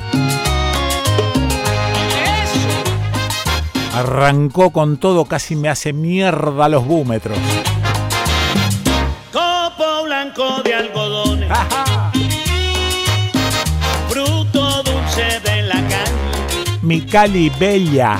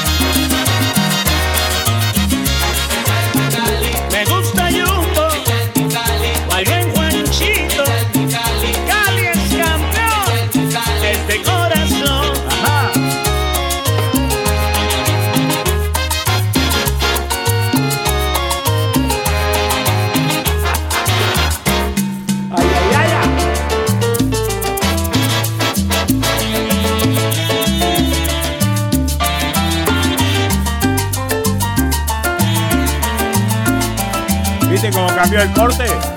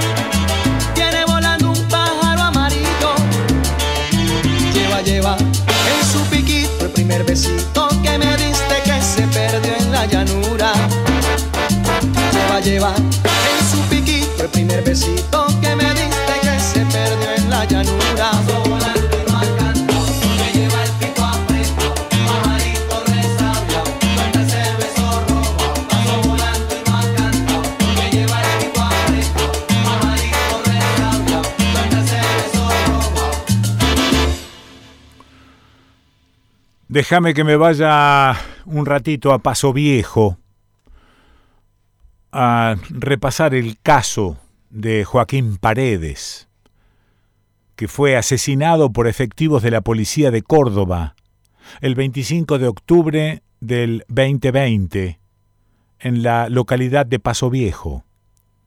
Seis policías estarán en el banquillo. A través de un comunicado, la Cámara del Crimen de Cruz del Eje informó que el proceso arrancará el lunes 24 de julio en los tribunales de la ciudad.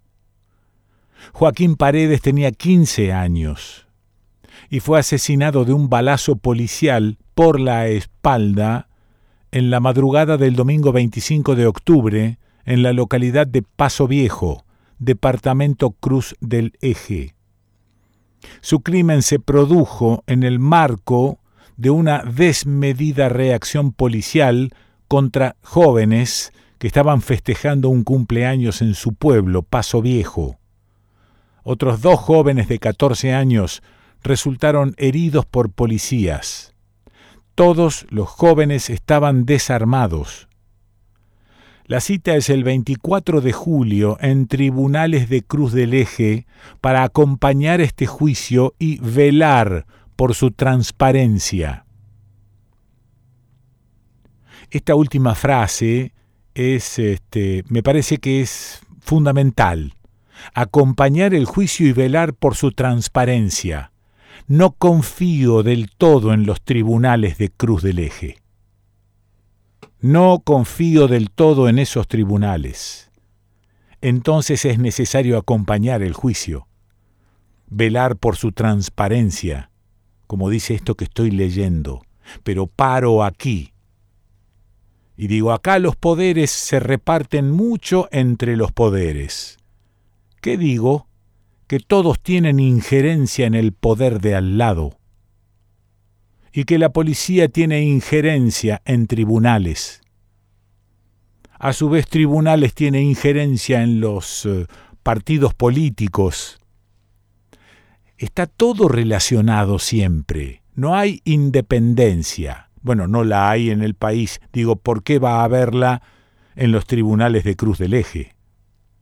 Yo sospecho. Lo sabemos. Como a tantos jóvenes, a Joaquín Paredes lo mató la policía.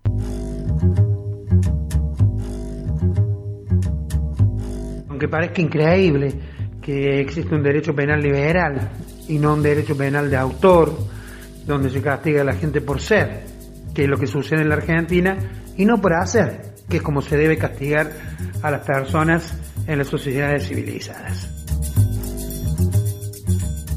Me llamo Claudio Arons, soy abogado desde 1986, soy abogado de la Secretaría de Derechos Humanos de la Nación que intentó constituirse en querellante en esta causa y a diferencia de la causa Basaldúa, nos dijeron que no, pero sí pudimos constituirnos como querellantes particulares por parte de la familia de Joaquín Paredes. Para impedir que la gente se muera contagiándose de COVID, salió a matar gente, la policía. Pero cuando uno dice la policía pareciera que dice toda la institución. No, cinco policías decidieron ir y hacer una encerrona sin que tuvieran oportunidad de salir por ninguno de los lugares por donde normalmente y habitualmente se accede a ese lugar y empezar no solo a prepotear de muy mala manera a algunos de los chicos, empezaron con un disparo de una escopeta que desde hace años está prohibida ser utilizada por personal policial, lo cual provocó corridas por un lado, reacciones por otros lados, por otro lado de algunos de los otros chicos, habrán sido una quincena que estaba festejando el cumpleaños, lo que motivó que los policías empezaran a disparar con sus armas de 9 milímetros al bulto, a todo lo que corría. Que tengamos un muerto y un herido es una casualidad, podríamos tener, esto podría haber sido mucho peor. Que a su vez el personal policial que encubrió estos cinco policías alteró y borró los rastros del delito, de lo que había acaecido, o sea, fueron en tres patrulleros, todos policiales, ningún auto civil, todo vestido de policía, con armamento policial, provisto por la policía, pero no dispararon en su condición de policía, dice la Cámara de Villa de Dolores. Pero bueno, todo eso se va a discutir en, las, en la audiencia y creo que es de tal sentido común que va a quedar debidamente probado. Y dispararon contra ciudadanos a los que debían proteger.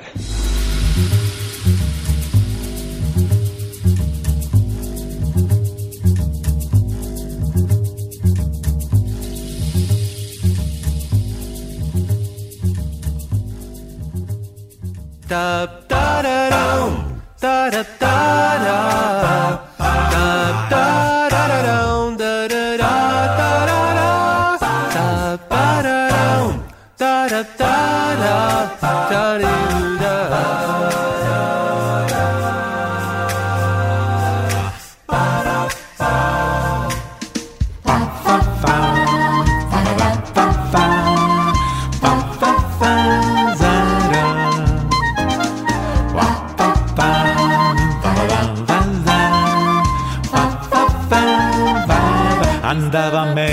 Señoras, señores, estas radios nos fueron escribiendo y contando que este año retransmiten el desconcierto y cada semana hay más. Si tenés ganas de emitir total o parcialmente el desconcierto, agarrá y avisanos. Escribinos a el desconcierto de gmail.com en la provincia de Santa Fe en Funes Radio 1 94.7 en JB Molina FM 99.7 Radio 90 Rosario Aire Libre FM 91.3 y FM La Hormiga 104.3 en Venado Tuerto FM Serena 102.1 en Ercilia FM Ercilia 92.5 en Gaboto Vanguardia FM 101.7 en Baigorria Radio City FM 103.5 y por la cadena regional provincia de Santa Fe en Alcorta FM 105.9 Santa Teresa FM 104.9 Bigand FM 94.3 Juncal FM 107.9 Máximo Paz FM 96.5 y La Voz de los Pueblos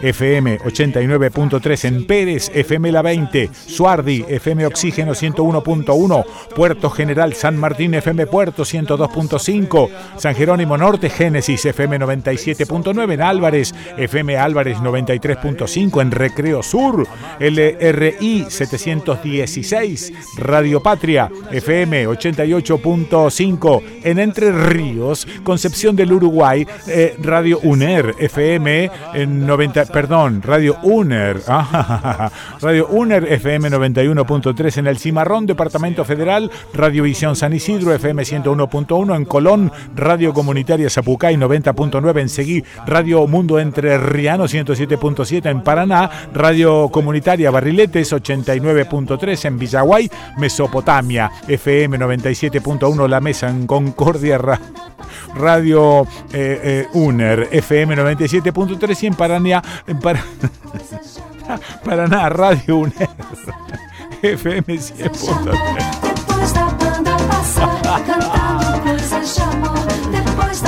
Deja de tropezar, querido.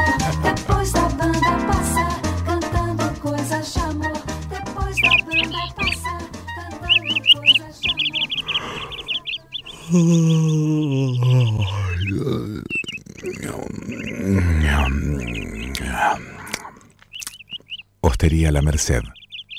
El merecido descanso. Hostería La Merced. San Martín 439. San Marcos Sierras, Córdoba. 03549 496 218. Hosterialamerced.com.ar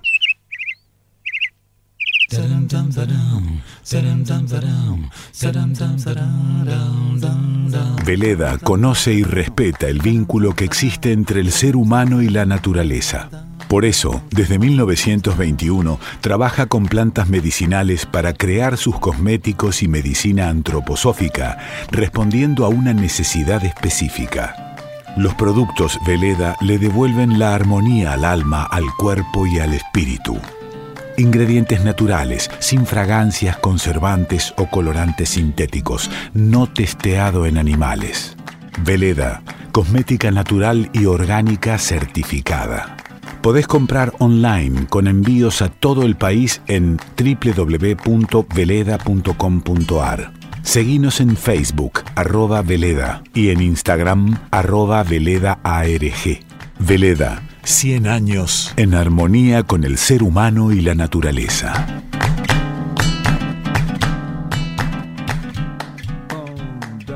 Endulcina. Endulcina es un edulcorante de mesa en sobres que endulza bebidas frías y calientes, licuados y jugos, apto para cocinar, libre de gluten, sin TAC.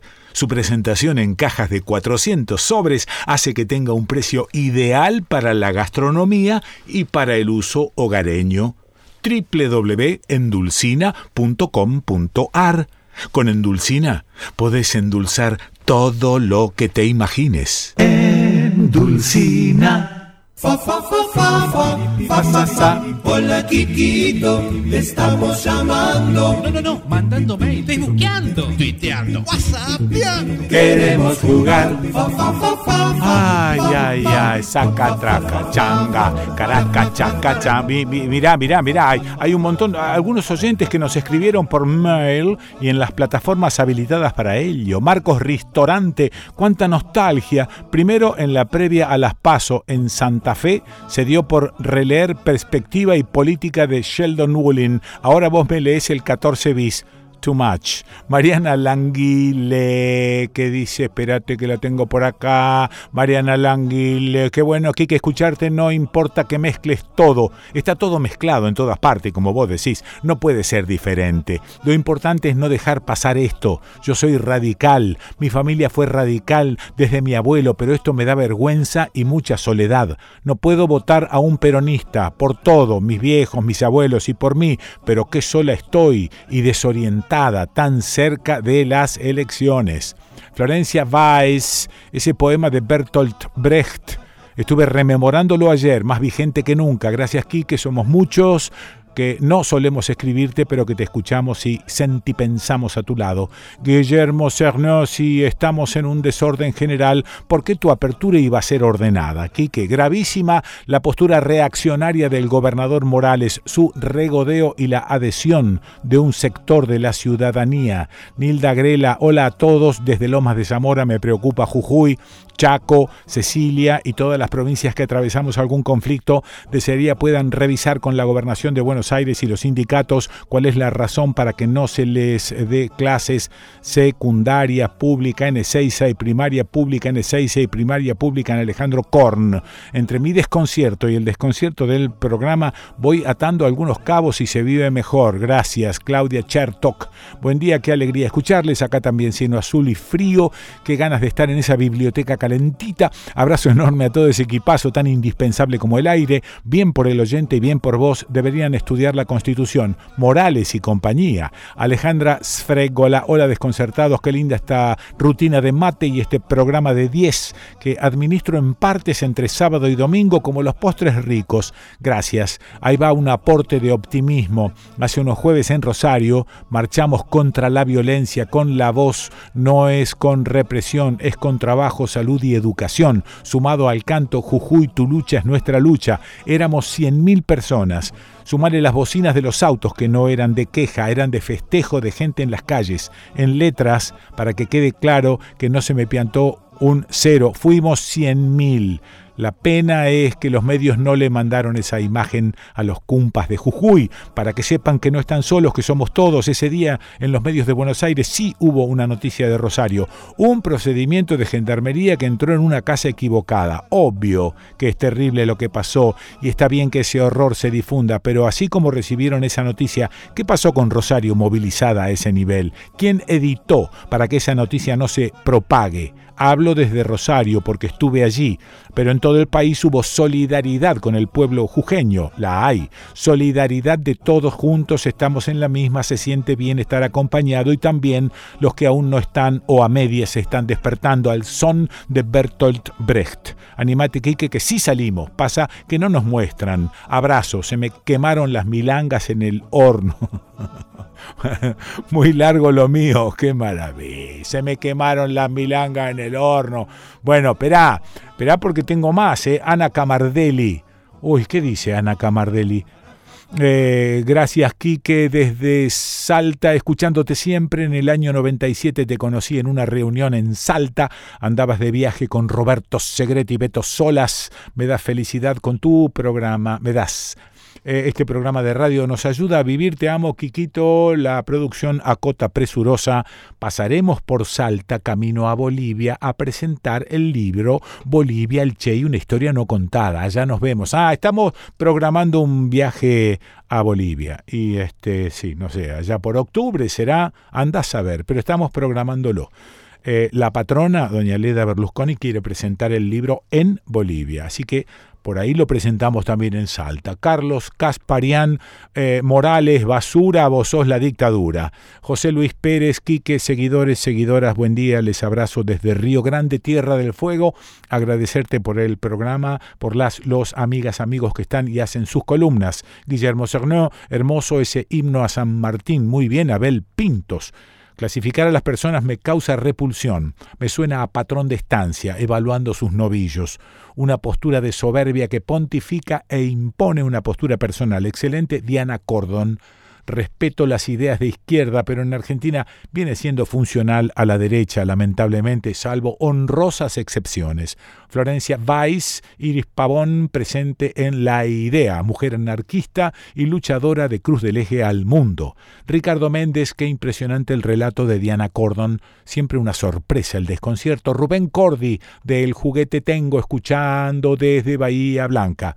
Vanina Rodríguez, qué hermosa la nota con Diana Cordon, me alegró el sábado y qué interesante lo de Cruz del Eje. Pensé que no había nada más que una estación de servicio donde cargar combustible antes de seguir a La Rioja. La próxima vez paro a conocer. Ramiro Vélez, reincorporación a todas y todos los trabajadores despedidos en los pequeños medios de comunicación de la Argentina y revalorización de los que se autogestionan el salario y siguen contando las otras historias que nadie cuenta. Analía Ramos, que tenemos dos caminos, o dentro del sistema o fuera de él. Si estamos fuera, ni trabajo tenemos, nada, ni celular, ni radio, ni nada de nada. Somos Robinson Crusoe, eh, pero si estamos dentro, los estados dictan leyes y los ciudadanos estamos para cumplirlas y hacerlas respetar.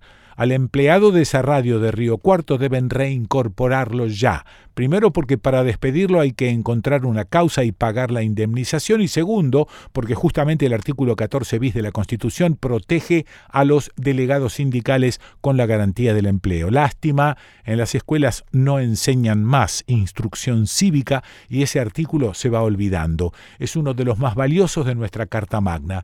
Susi de la Calle es un genio Brenner lo estoy siguiendo a través de algunos medios, aprendo mucho de él gracias Gabriel Brenner. La producción a cota presurosa se refiere por supuesto a la última columna de Gabriel en el desconcierto. La escuchó y dejó su mensaje en nuestro canal de YouTube. Déjame que respire. Fabián Gil, 10, eh, siempre escucho tus programas y cuando decís que desde la política no hay propuestas más que la de Massa, la Reta o la izquierda, quería saber si escuchaste el nombre de Martín Ayerbe y el Movimiento de Liberación Nacional donde se mencionan temas como la ley minera, la mal llamada hidrovía, nuestro río Paraná, que desde la vuelta de obligado está en disputa. Creo que Martín es honesto y debería nombrarse un poco más. Sería de gran ayuda que leas mi mensaje. Gracias, Quique. Abrazo de San Justo, La Matanza.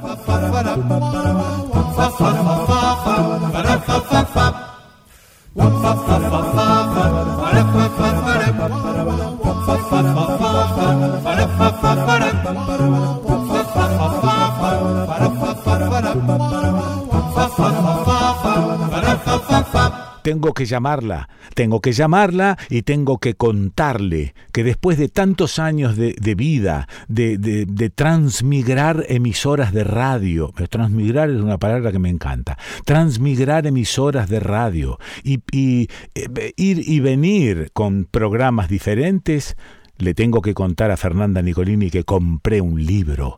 Digo compré porque nunca compré un libro. Siempre los recibí o de regalo o eh, las editoriales para que justamente a través de un medio de comunicación se este, vulgarice. Qué linda palabra vulgar. Se vulgarice la existencia de ese libro. Bueno, compré un libro. Fernanda, es eh, tapa negra, dice 100% negro y son unos cuentos hermosos inéditos del negro Fontana Rosa me estoy riendo mucho. De mí porque compré el libro y del negro porque siempre me causó gracia. ¿Estás ahí? Estoy ahí, Quique. Sí, vos sabés que yo te voy a decir que te voy a felicitar por contribuir a la industria editorial, que siempre está en crisis, y que seguramente el negro se está riendo de que compraste un libro. Le dice, pero ¿cómo no se lo mandaron? Si yo se lo regalaba siempre. Debe estar diciendo, qué pijoteros los de prensa que ya no mandan libros. Exactamente, sí, sí. Y en eso seguro está el hijo eh, metiendo la cuchara. O su primer mujer, la Tini, que siempre metía la cuchara. No empiece con los chismes de familia que si no terminamos mal acá. Vos siempre te metes en lío. Sí, la verdad que, la verdad que sí. Bueno, ¿y en qué andas vos? A ver.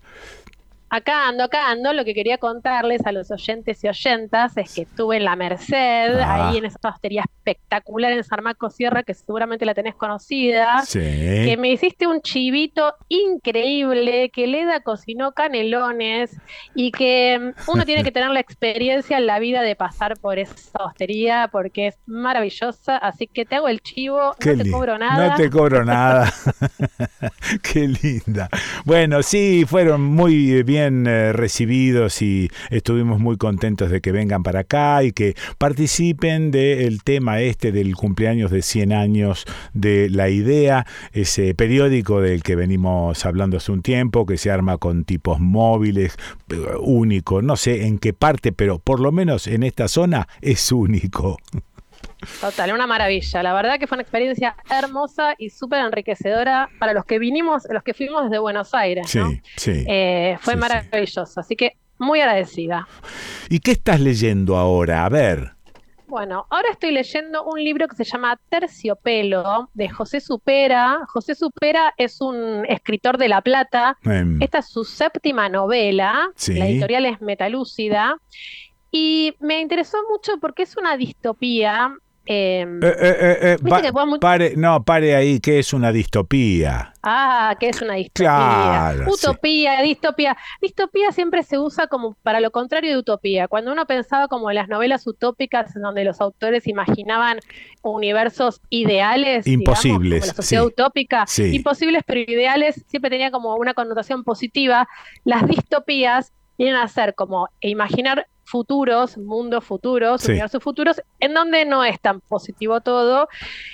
Y en general uno se angustia bastante viendo el futuro, ¿no? Sí. O sea, no es un, no- uno imagina un futuro en donde las cosas están mucho peor que ahora. Ah, yo no, yo no tenía, perdón, perdón esto, pero yo no tenía incorporado al vocablo utopías eh, la, la cuestión de que sea algo bueno. ¿No? Me parecía Mirá. que era algo no posible, ¿no? Pero Claro. igual utópico, pero distópico ya me da la, la posibilidad de pensar que utopía entonces es bueno, distopía es caca. Sí, son esas, esas subjetivemas en donde, claro, la palabra ya tiene como una connotación o positiva o negativa. Ah, ¿Viste cuando decís, bueno, bueno. eso es una utopía? Como Sí, diciendo, es sí. algo maravilloso, pero no se va a poder, porque uno usa utopía como para algo, ¿viste? Como decía Galeano, la utopía sirve para avanzar, aunque Ah, nunca lleguemos. sí, sí, sí, Bueno, ok, La distopía, vengo a contarles, mis queridos amigues, que Sí. puede ser un poco perturbadora, ¿no? Ah, ok. En general se asocia también mucho como a, a los autores de, de cierta ciencia ficción, pero yo no lo llamaría la ciencia ficción como, a ver, es un género de la ciencia ficción, es un género de, de no realista, Sí. pero lo que tiene este terciopelo, que lo tienen muchas novelas, es que se asemeja demasiado a la realidad. Ah. Y eso lo hace bastante, bastante perturbador, Sí, ¿no? Porque claro. si uno lee una fantasía o un mundo lejano y demás, vos dices, bueno, no importa, esto no va a pasar. Sí. Las distopías lo que tienen muchas veces es que son muy cercanas a nuestra Ah, realidad claro. y entonces te da esa sensación de, mira si pasa esto. ¿Y con qué ¿Por qué digo cosas, con qué cosas se mete en la distopía? Exacto. Yo creo que la, la hipótesis de esta novela, no se lo pregunté al autor, aunque lo conozco, pero preferí ser como una lectora que no sabe nada, Sí. es qué hubiera pasado si la, la, la pandemia hubiera seguido, pero no solo la pandemia y el virus, el virus en sí, Ah. Sí. sino el modo de, vi- de vida de estar aislado. Ahí está. Esta idea de que solo nos podemos comunicar con nosotros a través de una pantalla o de un vidrio o algo que nos proteja, Mm. Sí. de que no nos podemos tocar, Mm. de que tenemos que estar todo el tiempo desinfectando todo y de que el otro es una amenaza y tiene un virus. Ajá. De hecho, en la novela se habla de un virus y nosotros podemos asociarlo enseguida al coronavirus. Mm. Porque lo pasamos, porque yo decía, si esta novela se hubiera escrito hace unos años, lo del virus siempre fue como una fantasía de la Sí, señor. literatura, ¿no? Sí, señora. Pero Sí. ahora ya no lo es. Nosotros Mm. ya sabemos cómo es vivir en, en pandemia mundial. Sí. Entonces, la, la premisa de este libro es un narrador, un personaje que vive en un departamento solo eh, y que, yo te decía, por un lado vive como situación aislada, ¿sí? De pandemia donde hay todas unas reglas de cómo moverse y No. quiénes pueden vivir en esos departamentos, Mm. en un edificio que hay algunos departamentos clausurados porque ahí murió gente con virus. Ajá. Pero por otro lado, este personaje tiene dos trabajos, está precarizado, como muchos de nosotros, sí, sí, tenemos sí, muchos trabajos. Es como si fuera, digo, este es un periodista freelance. ¿Por qué? Porque por un lado tiene un trabajo en el cual tiene que escribir perfiles de personas. ¿Qué significa esto? él busca perfiles, los datos de personas que ya se murieron, escribe el perfil, vuelve a amar como el perfil de esa persona, y esos perfiles se venden para las que personas que siguen vivas puedan apropiarse de esa vida, ah. como el relato de esa vida. Yo muchas veces pensaba, viste en las redes sociales que la gente se inventa como perfiles o vidas o quiere vivir vidas ajenas, digo, bueno, esto no es muy diferente. Ah, ah. Y por otro lado, tiene otro trabajo que es como si trabajara en un Amazon o un Mercado Libre, que esas mismas personas que compran el perfil, o sea, el relato de vida, de los gustos, los recuerdos, las fantasías, los deseos de esas personas que ya no están, reciben en un paquete pertenencia a esa persona que ya ah, mira, sí. Entonces, él no solo escribe estos perfiles, sino que después trabaja en un gran galpón, también aislado y demás. Qué maravilla. empaquetando y llevando, como si fuera un pibe de Rappi, estas pertenencias a la gente que compró un perfil nuevo de vida. Ah, Así como te lo cuento. Sí, es, eh, originalísimo. Es originalísimo, pero te suena familiar. Sí, sí, sí, sí. No, porque aparte lo venimos charlando con el tema de la inteligencia artificial. ¿No? Y este, justamente veníamos desarrollando este tema con, con, amigos y este, bueno, yo en un momento dado dije, seguramente esto es la antesala de la eternidad, porque, a ver, de tanto transmigrar esos perfiles a otras personas, seguramente nos, nos eternizaremos en otra gente. Totalmente, pero por otro lado, a mí esta novela eh, tiene como un corazón, esta novela, que es el que el personaje está, está mal, está triste, está deprimido porque se le murió la madre y ah. lo dejó su pareja por ciertas razones que no voy a revelar. Y por otro lado, siento como que esta novela, por más de que es una distopía, que habla de los virus, que habla de un futuro así como muy perturbador, es una novela muy humanista, porque a los personajes, especialmente al narrador, pero también a los personajes que van apareciendo, lo que más les importa, en definitiva, termina siendo los vínculos, estar con otra persona, poder tocarla, poder amarla, tener a alguien con quien compartir.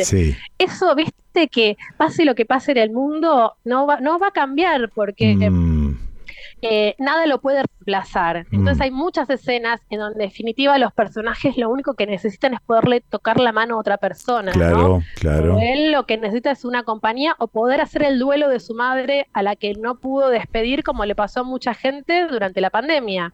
Decime, eh, Fernanda, eh, la... Mm, lo que estamos viviendo hoy en día, independientemente de la pandemia, con los celulares, ¿no es una distopía autocumplida? Bueno, hay algo de eso también. Si bien en este, en este libro no aparecen tanto el tema de los celulares, pero yo sí lo asociado, como te decía, con el tema de las redes sociales ah, y tener como vidas paralelas que las tenés en el celular, porque viste que vos estás en el celular y tenés una conversación por WhatsApp, otra conversación por las redes, otra por Instagram y después la conversación real, ¿no?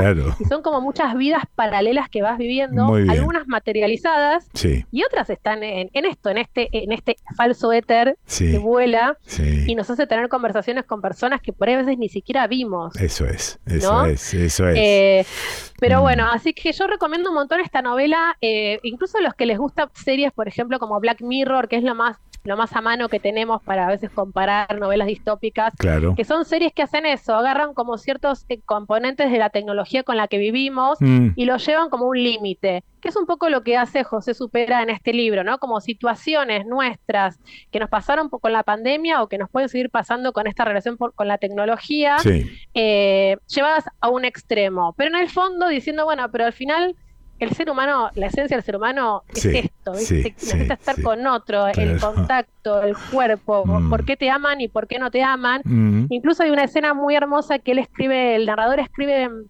perfiles y tiene como un supervisor que lo lee y le dice, che, yo quiero escribir como vos, ah, ah. Hay algo así como esta poesía que le estás poniendo es maravillosa. Entonces, bueno, nada, es una, novela dura, pero tiene como algunas eh, rendijitas de luz, así que hacen que uno la lea en dos o tres sentadas. Repitiendo título, autor y editorial. Por supuesto, llama José Supera, Terciopelo y la editorial es Metalúcida. ¿Me mandas un cachín? Te mando, como no, como siempre. Sí, listo, siempre mangando, Pessoa. Bueno, compra, compra algo. Compré un libro, ya te lo dije, compré un libro. ya estaba, el semestre ya lo tenés listo. Te mando un beso grande. Otro grande, chao, chao. Bueno, la escuchaste a Fernanda Nicolini. ¿Dónde la escuché? ¿Dónde la vas a escuchar a Fernanda Nicolini? ¿En el desconcierto? ¿Me mandas un cachín? Te mando, como no, como siempre. Sí, listo, siempre mangando, Pessoa. Bueno, compra, compra algo. Compré un libro, ya te lo dije, compré un libro. ya estaba, el semestre ya lo tenés listo. Te mando un beso grande. Otro grande, chao, chao. Bueno, la escuchaste a Fernanda Nicolini. ¿Dónde la escuché? ¿Dónde la vas a escuchar a Fernanda Nicolini? ¿En el desconcierto?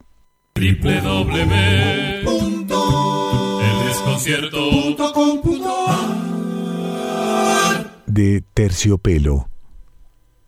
Me alimento de la ausencia. Mi mujer se fue. Mi madre también se fue. Nunca vi sus cuerpos. Ahora lo que veo siempre a través del vidrio es a mi compañera de trabajo, Eda. Los ojos de Eda, negros, dominados, nos fueron aplacando el deseo, nos transformaron en reproductores.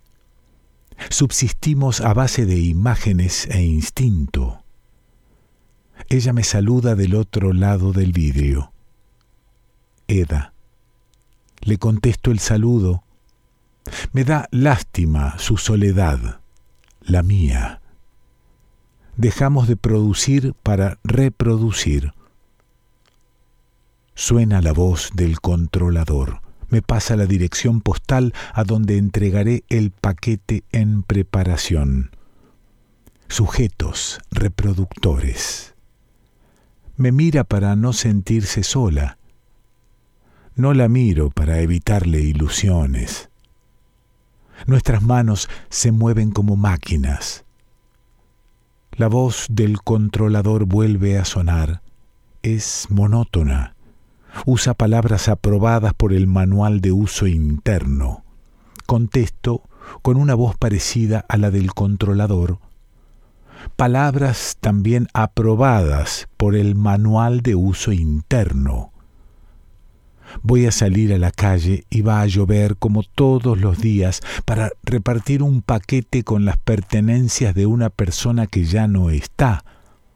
Pertenencias que ahora usará un nuevo usuario, para después volver a las oficinas de correos, someterme a desinfección, meterme otra vez en mi sala, embalar, embalar, siendo yo una isla, evitando la mirada del otro lado del vidrio, de la otra isla, y así siempre, todo el tiempo. Y no hay nada que podamos hacer. José supera.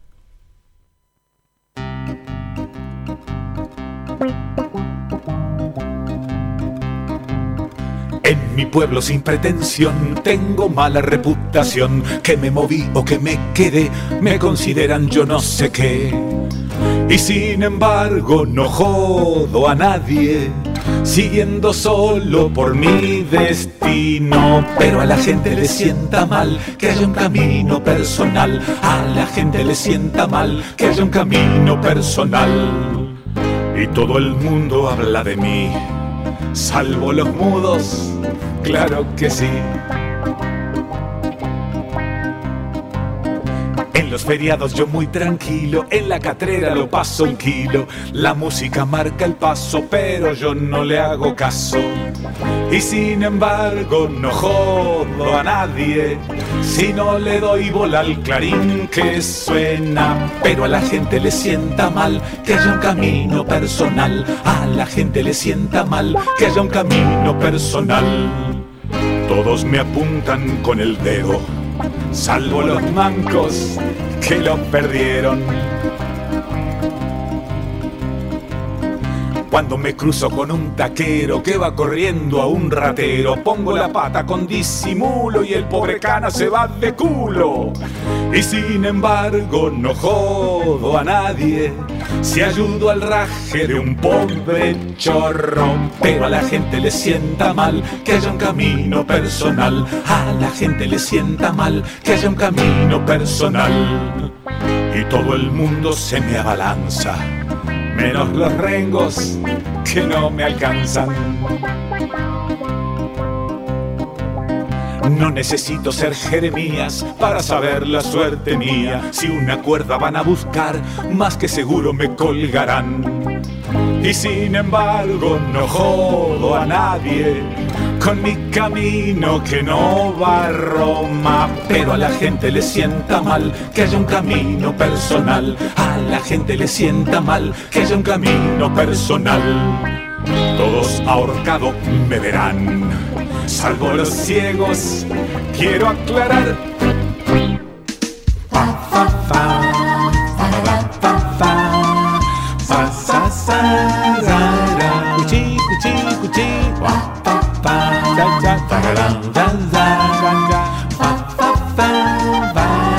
Andaba medio perdido y aquel amor me llamó. Señoras, señores, estas son algunas de las radios que ya nos confirmaron que retransmiten el desconcierto. Si querés retransmitir, podés avisarnos a el desconcierto de quiquepeso.gmail.com en la provincia de Buenos Aires, en Carué, Radio Mandioca 94.9, en Tres Arroyos, Radio Cooperativa Indie Rock 104.7, en Varadero, Radio del Bosque, FM 100.3, Alberti, la de Titi 102.1, eh, Coronel Dorrego, FM del Galeón 92.1 y la Dorrego AM 1470. Bahía Blanca, FM de la calle 87.9 en Manuel Alberti, Departamento Pilar, FM 96.9, la música del Arcón. La de 9 de julio, Forti, FM 106.9, en el Partido de la Costa, en las localidades de Costa del Este, La Lucila del Mar, eh, Costa Azul, San Bernardo, Nueva Atlantis y Mar de Ajo, Radio Container, FM 89.5 en La Pampa, en General Pico, Radio Libre 93.5 en Santa Rosa, Radio La Tosca, 90.9 Sonar, FM 97.9 y Sonar.ar, en Río Negro, en Viedma, FM Encuentro, 103.9 y en Bariloche FM Los Coihues 105.5 y FM 90.3 gente de radio Neuquén Radio Universidad Calf 103.7 online o sea, por todos lados. ADN Radio desde Venado Tuerto, Santa Fe, Quiero FM Online de San Francisco, Córdoba, mochilerosradio.com, Radio Música Internacional, La Maga Radio Online, Radio Minga, Radio Roja Online desde Olivos, Buenos Aires, La Bocina Radio.com, FonicaNews.com y su app Fónica Play, FMExcalibur.com, Radio Las Pica, La Clase Radio.com e insisto, hay una culada, pero yo no puedo estar toda la mañana leyéndote la radio. Me gusta que, que se las nombre, que, pero no, no, ah, no se puede, loco. Hay, hay que tener un poco de estilo, estilo.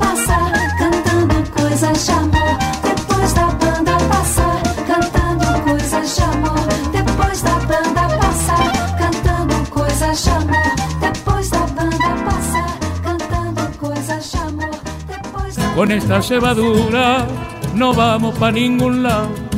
Hay que cambiar la hierba, hay que cambiar que el mate está lavado. Acompañá el proyecto YPA. Consumí yerba YPA. Encárgala por teléfono al 011 4958 0679 o por mail info arroba ypa con j eh, gpa.com.ar info arroba ypa.com.ar en Facebook tienda YPA reclamando un precio más justo. El mate está lavado, compadre, el mate está lavado. En comunicaciones, idoneidad y experiencia son fundamentales. Enlaces de banda ancha para datos y telefonía, teleseñales y telecomandos, VHF, UHF, mantenimiento y servicio de redes y equipos de radiocomunicaciones. IJCB Comunicaciones de Voz y Datos. Montevideo 2455, Córdoba. 0351 727 8191 y jcbcorta arroba ijcbcorta.com. Página en internet ijcbcorta.com. Fa, fa, fa, fa, fa, fa, fa, fa. Hola, Kikito, te estamos llamando. No, no, no, mandando mail, facebookeando, tuiteando, whatsappeando. Queremos jugar. Fa, fa, fa, fa, fa. A ver, a ver, estos son algunos de los oyentes que nos escribieron por mail y en las plataformas habilitadas para ello. Analía Yakini o Lakini Sí, no sé si es una I mayúscula, una L. No, es una I. Y. Hola, Quique. Te envío unos chistes para tu desconcierto. Voy a dirigir una película basada en la vida de jóvenes que se dedican al delivery. ¿Y ya tenés a los actores? Sí, son todos actores de reparto. Y va el segundo. ¿Sabías que las escenas peligrosas del agente 007 las rodaba el agente 014? 014, caray. ¿Y ese quién es? El doble. Y uno más. A mi hermana el marido siempre le da todos los gustos. ¿Es millonario? No, es heladero. Me encanta esta sección, además de todo el programa siempre. Gracias por ser tan buen comunicador. Abrazo grande. José María Ferrario, te escribo desde España. Por favor, ¿me podrías informar si conoces estos datos? Si Juan Carlos Álvarez Grau eh, hacía el programa nocturno de LT8 Radio Rosario en el 71-72. Hace tiempo que busco el dato y no lo puedo confirmar. Gracias. Eh, la producción Acota Presurosa, ya en 1970 estaba al aire el programa nocturno El Teléfono Rojo que conducía Juan Carlos Álvarez eh, también conocido en aquella época como Juan Carlos Álvarez Grau. Atilio Basaldela, te escribo para compartirte un disco que sacamos con poemas de Oliverio Girondo hace poquito. Ya lo tengo, Atilio. Te lo puedo mandar. Ya lo tengo, Atilio. También si te interesa te puedo enviar otro del año 2013 con poemas de Federico García Lorca. Sabes que la conozco, eh, la conozco a tu hija Celeste. Hicimos juntos cuarto y quinto años del secundario en Roldal, saludos, nos envió los poemas y los discos. Diego Ansaldi, sí, y, Celeste te recuerda con mucho cariño porque le alcahueteé este mail. Diego Ansaldi, hola pesó, un chistonto, ¿qué le dijo? Un pozo poco profundo a otro más profundo, me siento menos cavado. Daniel Enrique D'Angelo, en referencia a la nota a Oscar Alemán, aclaro que Repiso era de Mallorca, no era italiano. Rubén Cordi, Quique querido, muchas gracias por compartir nuestra música, es emocionante compartir el aire contigo. Te abrazamos desde Bahía Blanca, el juguete tango. Liliana Semino, hola Kikito y equipo, hoy me pareció esto, espera te sirva por el Urquiza, cómo se vino abajo, hice viajes hermosos en el Ejecutivo antes de la pandemia hasta Catamarca, faltaba que me hicieran arrorró, abrazos, felicitaciones y que logren el cometido con la idea. Patrimonio cultural ya, la producción a cota presurosa se refiere a la apertura en la que nuestro afamado conductor comenta las peripecias sufridas en un viaje en la empresa de transporte de pasajeros Urquiza y nos dejó un link de Facebook para iniciar un reclamo en defensa del consumidor, un trámite extenso y cansador que seguro no conduce a nada. Dice la producción, no soy yo, ¿eh?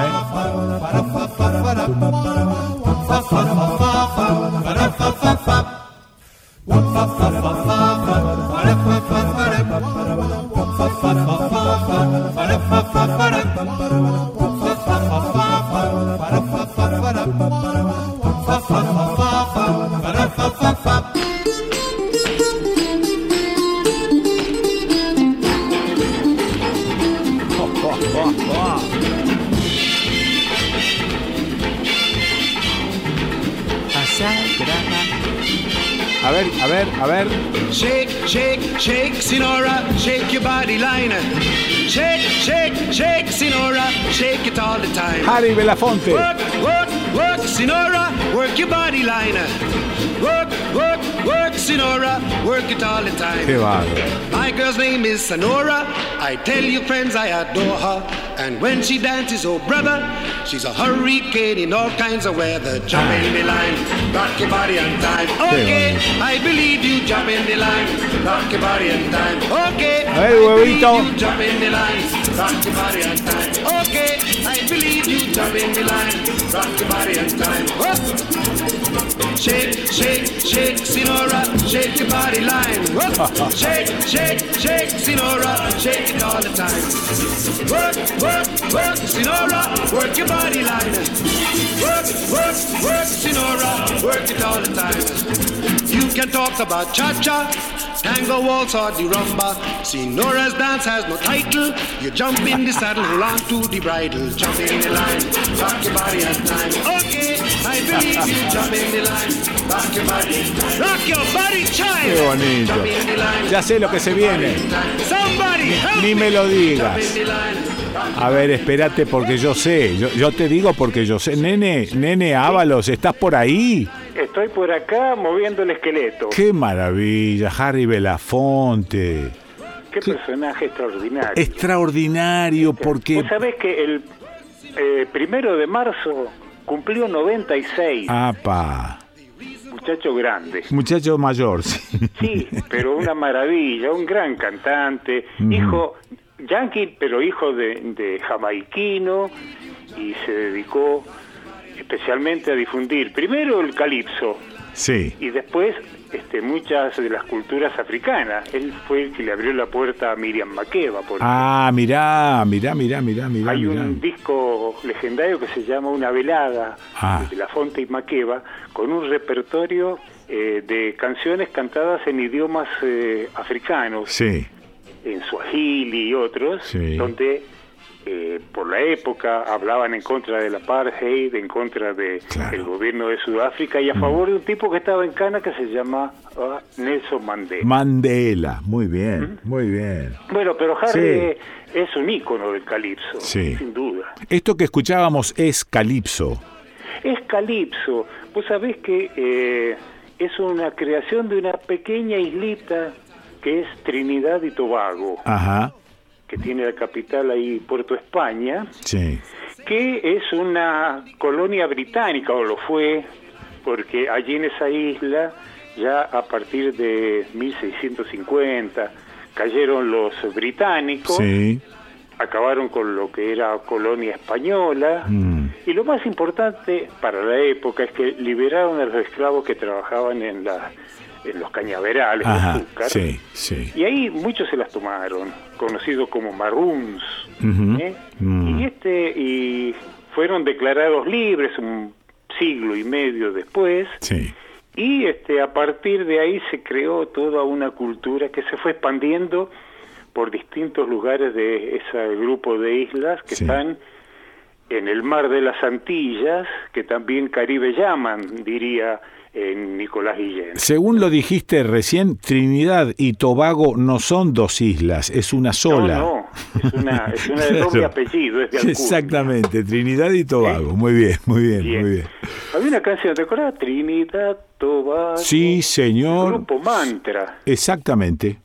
El gordo Eh, Reguna, que Mirá, era la pero primera voz. mirá el gordo. Vos lo conociste, a Rodolfo, Sí, lo conocí a Rodolfo, sí, hace mil años.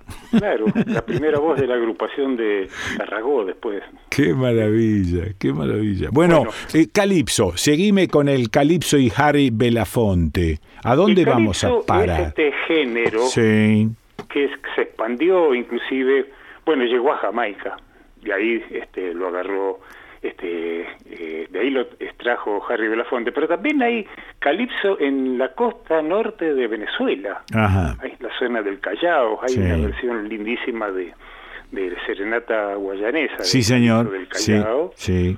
Este, ahí ya no es tan inglés este el tema, ahí hay medio chapuceros, se intercambian, incluso se han eh, colado algunas palabras africanas. ¿no? Sí, inclusive, pero en este calipso que acabamos de escuchar, ¿no? Hay, Sí. hay una agrupación de, de bronces.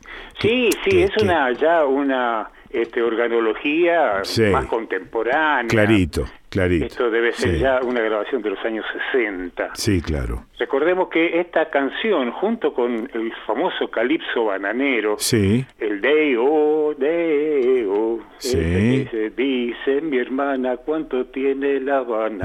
sí, sí, sí, sí, sí. bueno, eso, este, eh, en el año 88, 89, el loco de Tim Burton hizo una película que se llama Beetlejuice, Ajá, ajá. con Michael Keaton, Gina Davis, Gina Davis, mm. Baldwin, una muy jovencita Winona Ryder, donde eh, este, introdujo nuevamente estas dos canciones, el Day Y el Jump in the Line que escuchábamos recién. Y después estaba, pero un poquitito, Matilda, tu bávaro, Matilda, claro, Matilda tu bávaro, tu para,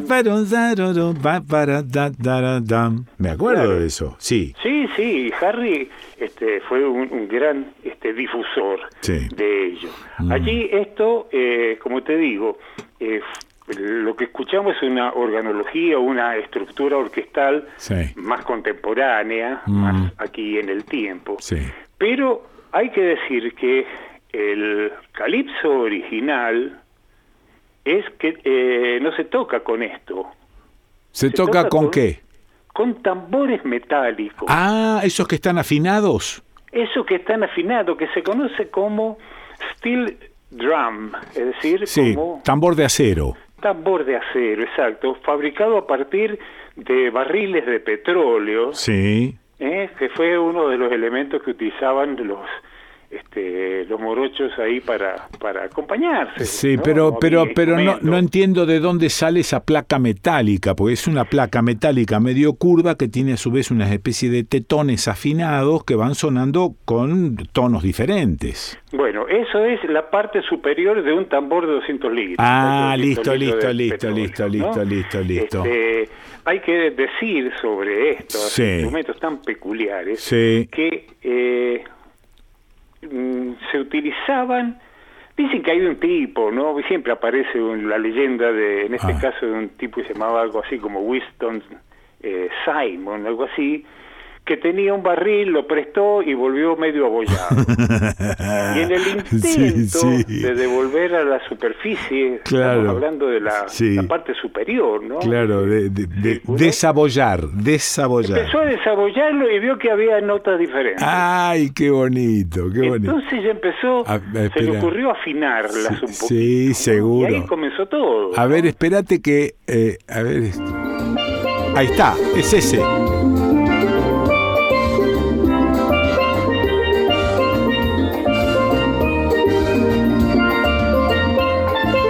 Maravilla.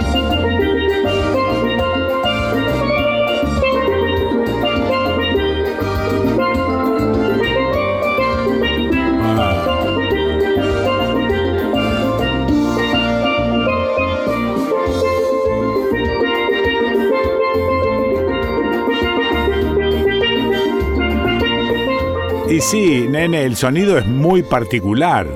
Claro, porque además este eh, hay todo una, eh, eh, una, un proceso que tenemos esta tecnología actual que nos permite acceder a su conocimiento, que es YouTube. Sí. Para los oyentes del desconcierto, si quieren saber cómo se hace uno de estos instrumentos, busque Speed Drum.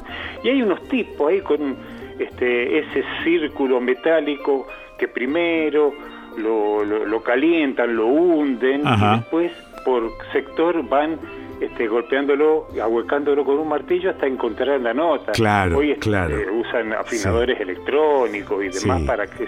Y después se, se, golpea se golpea con unas macetas, ¿no? Se golpea una, con una maqueta, lo que se... de, este, duritas, o sea, de, extremo duro y pequeño, como si fuera para percutir un, una marimba. Sí, o un xilofón. claro. sí. Claro, un xilofón. Así que ahí está. Hay de distintos tamaños, mientras más chicos, más agudos y de eh, menor cantidad de notas, este, unos 35, 40 ah. centímetros de diámetro, pero también hay de, 60 centímetros de, diámetro y notas más graves. Lo que estábamos escuchando es un señor que toca dos instrumentos, ¿no? uno más agudo y otro más grave y tiene una escala bastante amplia. Sí, pero aparte arma acordes, porque arma acordes, escuché, escuché que golpea dos al mismo tiempo y arma un acordecito. Y no te cuento lo que es la, eh, steel band, es decir, cuando ya hay una banda grande de ah, gente claro. que toca estos instrumentos. Debe ser impresionante eso. Que yo este eh, a veces dudaba respecto de la afinación ah, cuando sí, son tantos. Sí. Pero me acordé de las canchas de fútbol. Sí.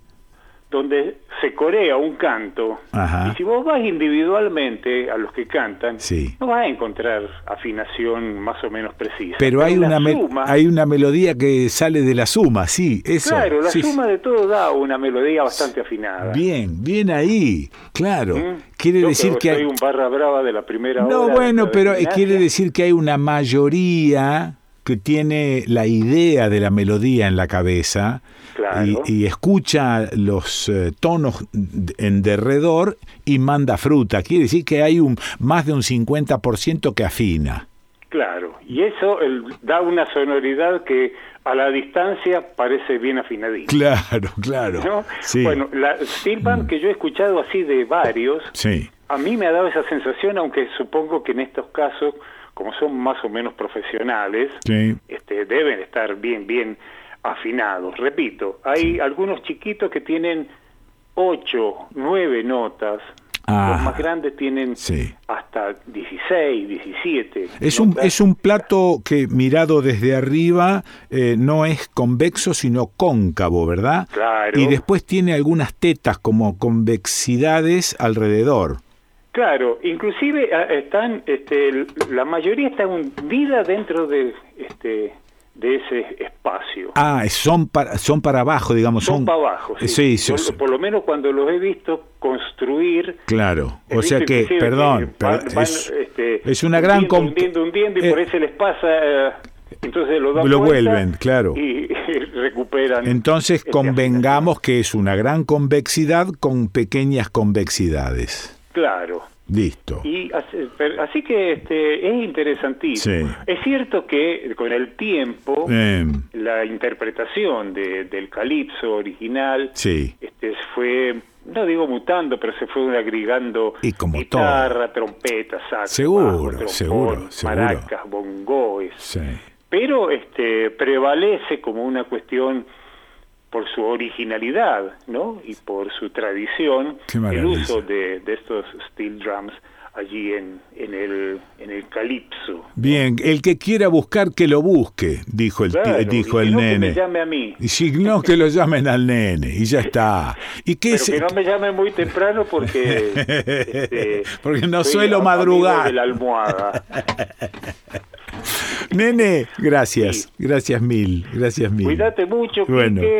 Eh, a seguir con el desconcierto. Saludo al resto de los compañeros, a la mayoría de los cuales no conozco. Bueno. Pero si están en tu alrededor, si vos sos el espiral que nos une. el este, vórtice.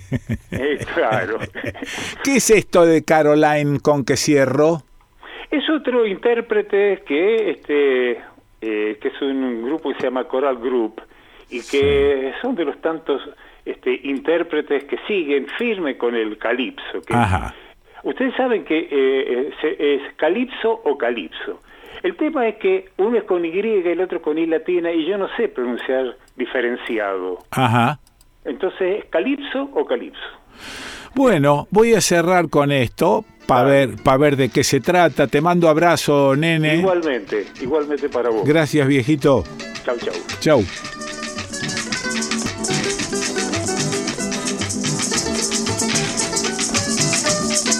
Bueno, lo escuchaste, sí, al nene Ábalos. ¿Y dónde? ¿Y dónde lo vas a escuchar? Acá, en el desconcierto.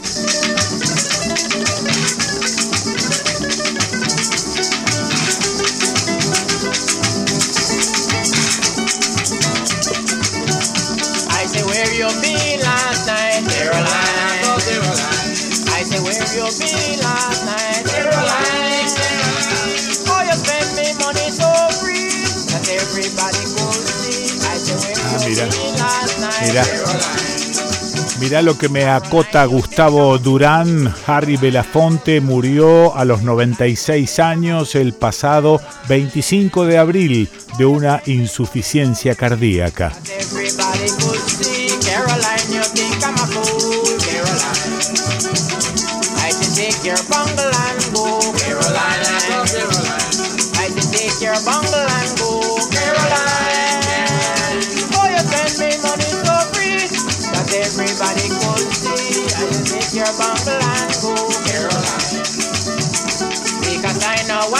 I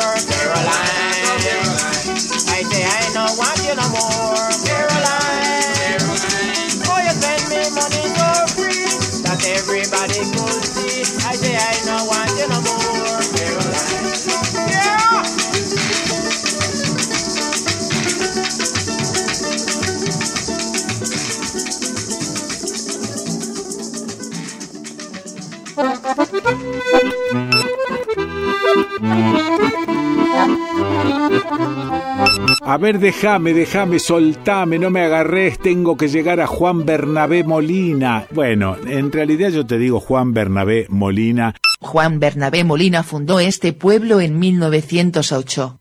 En primeras nupcias tuvo un solo hijo llamado Juan Ángel, abuelo del famoso pintor Florencio Molina Campos. Pero la cosa es más conocida como J.B. Molina. Está en la provincia de Santa Fe, limítrofe con Córdoba, pero igualmente son unos 800 kilómetros desde mi casa. Y tengo varias posibilidades. Enciende tu GPS. La más directa sería por autopista, pero me aburre un poco. Tengo que bajar a Valle Hermoso, agarrar el camino del cuadrado que lleva más de 10 años en obra por no hacerle caso a la traza original. De eso me voy a ocupar en otro momento, y llegar hasta la circunvalación de Córdoba para buscar la ruta 19. La ruta 19 recorre 337 kilómetros uniendo las capitales de las provincias de Córdoba y Santa Fe. Me meto en la 19 y paso por Malvinas Argentinas, un lugar emblemático de la lucha contra Monsanto. La comunidad de Malvinas Argentinas consiguió frenar la instalación de la mayor planta de semillas de maíz transgénico de América Latina. Sí se puede. Sigo. Paso Río Primero, Santiago Temple. Llego a Arroyito. Ahí todo es fábrica y población dependiente de ella, la gran multinacional Arcor, que supo ser una empresa familiar allá lejos y hace tiempo. La última localidad de la provincia de Córdoba por esa ruta es San Francisco.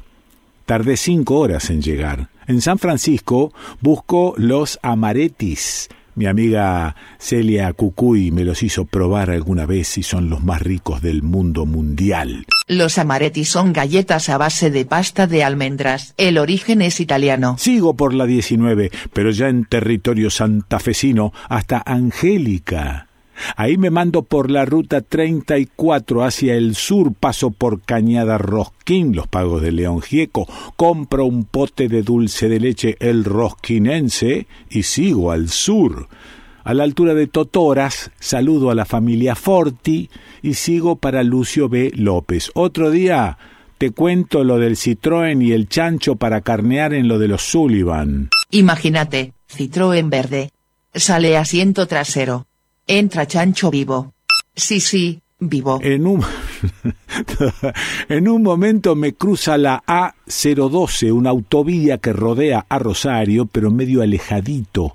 Sigo por esa ruta hasta el parador Los Muchachos. Uy, la estación Los Muchachos estaba abandonada hace muchos años y fuimos con mi amigo el catalán Suñé a conocer esa zona. Bueno, busco la ruta 18. Hago unos 3 o 4 kilómetros y engancho el camino secundario que pasa por Villamelia, Alvarellos. Coronel Bogado, en una de esas queda algún integrante de la familia Daleva aún por ahí y los les saludo.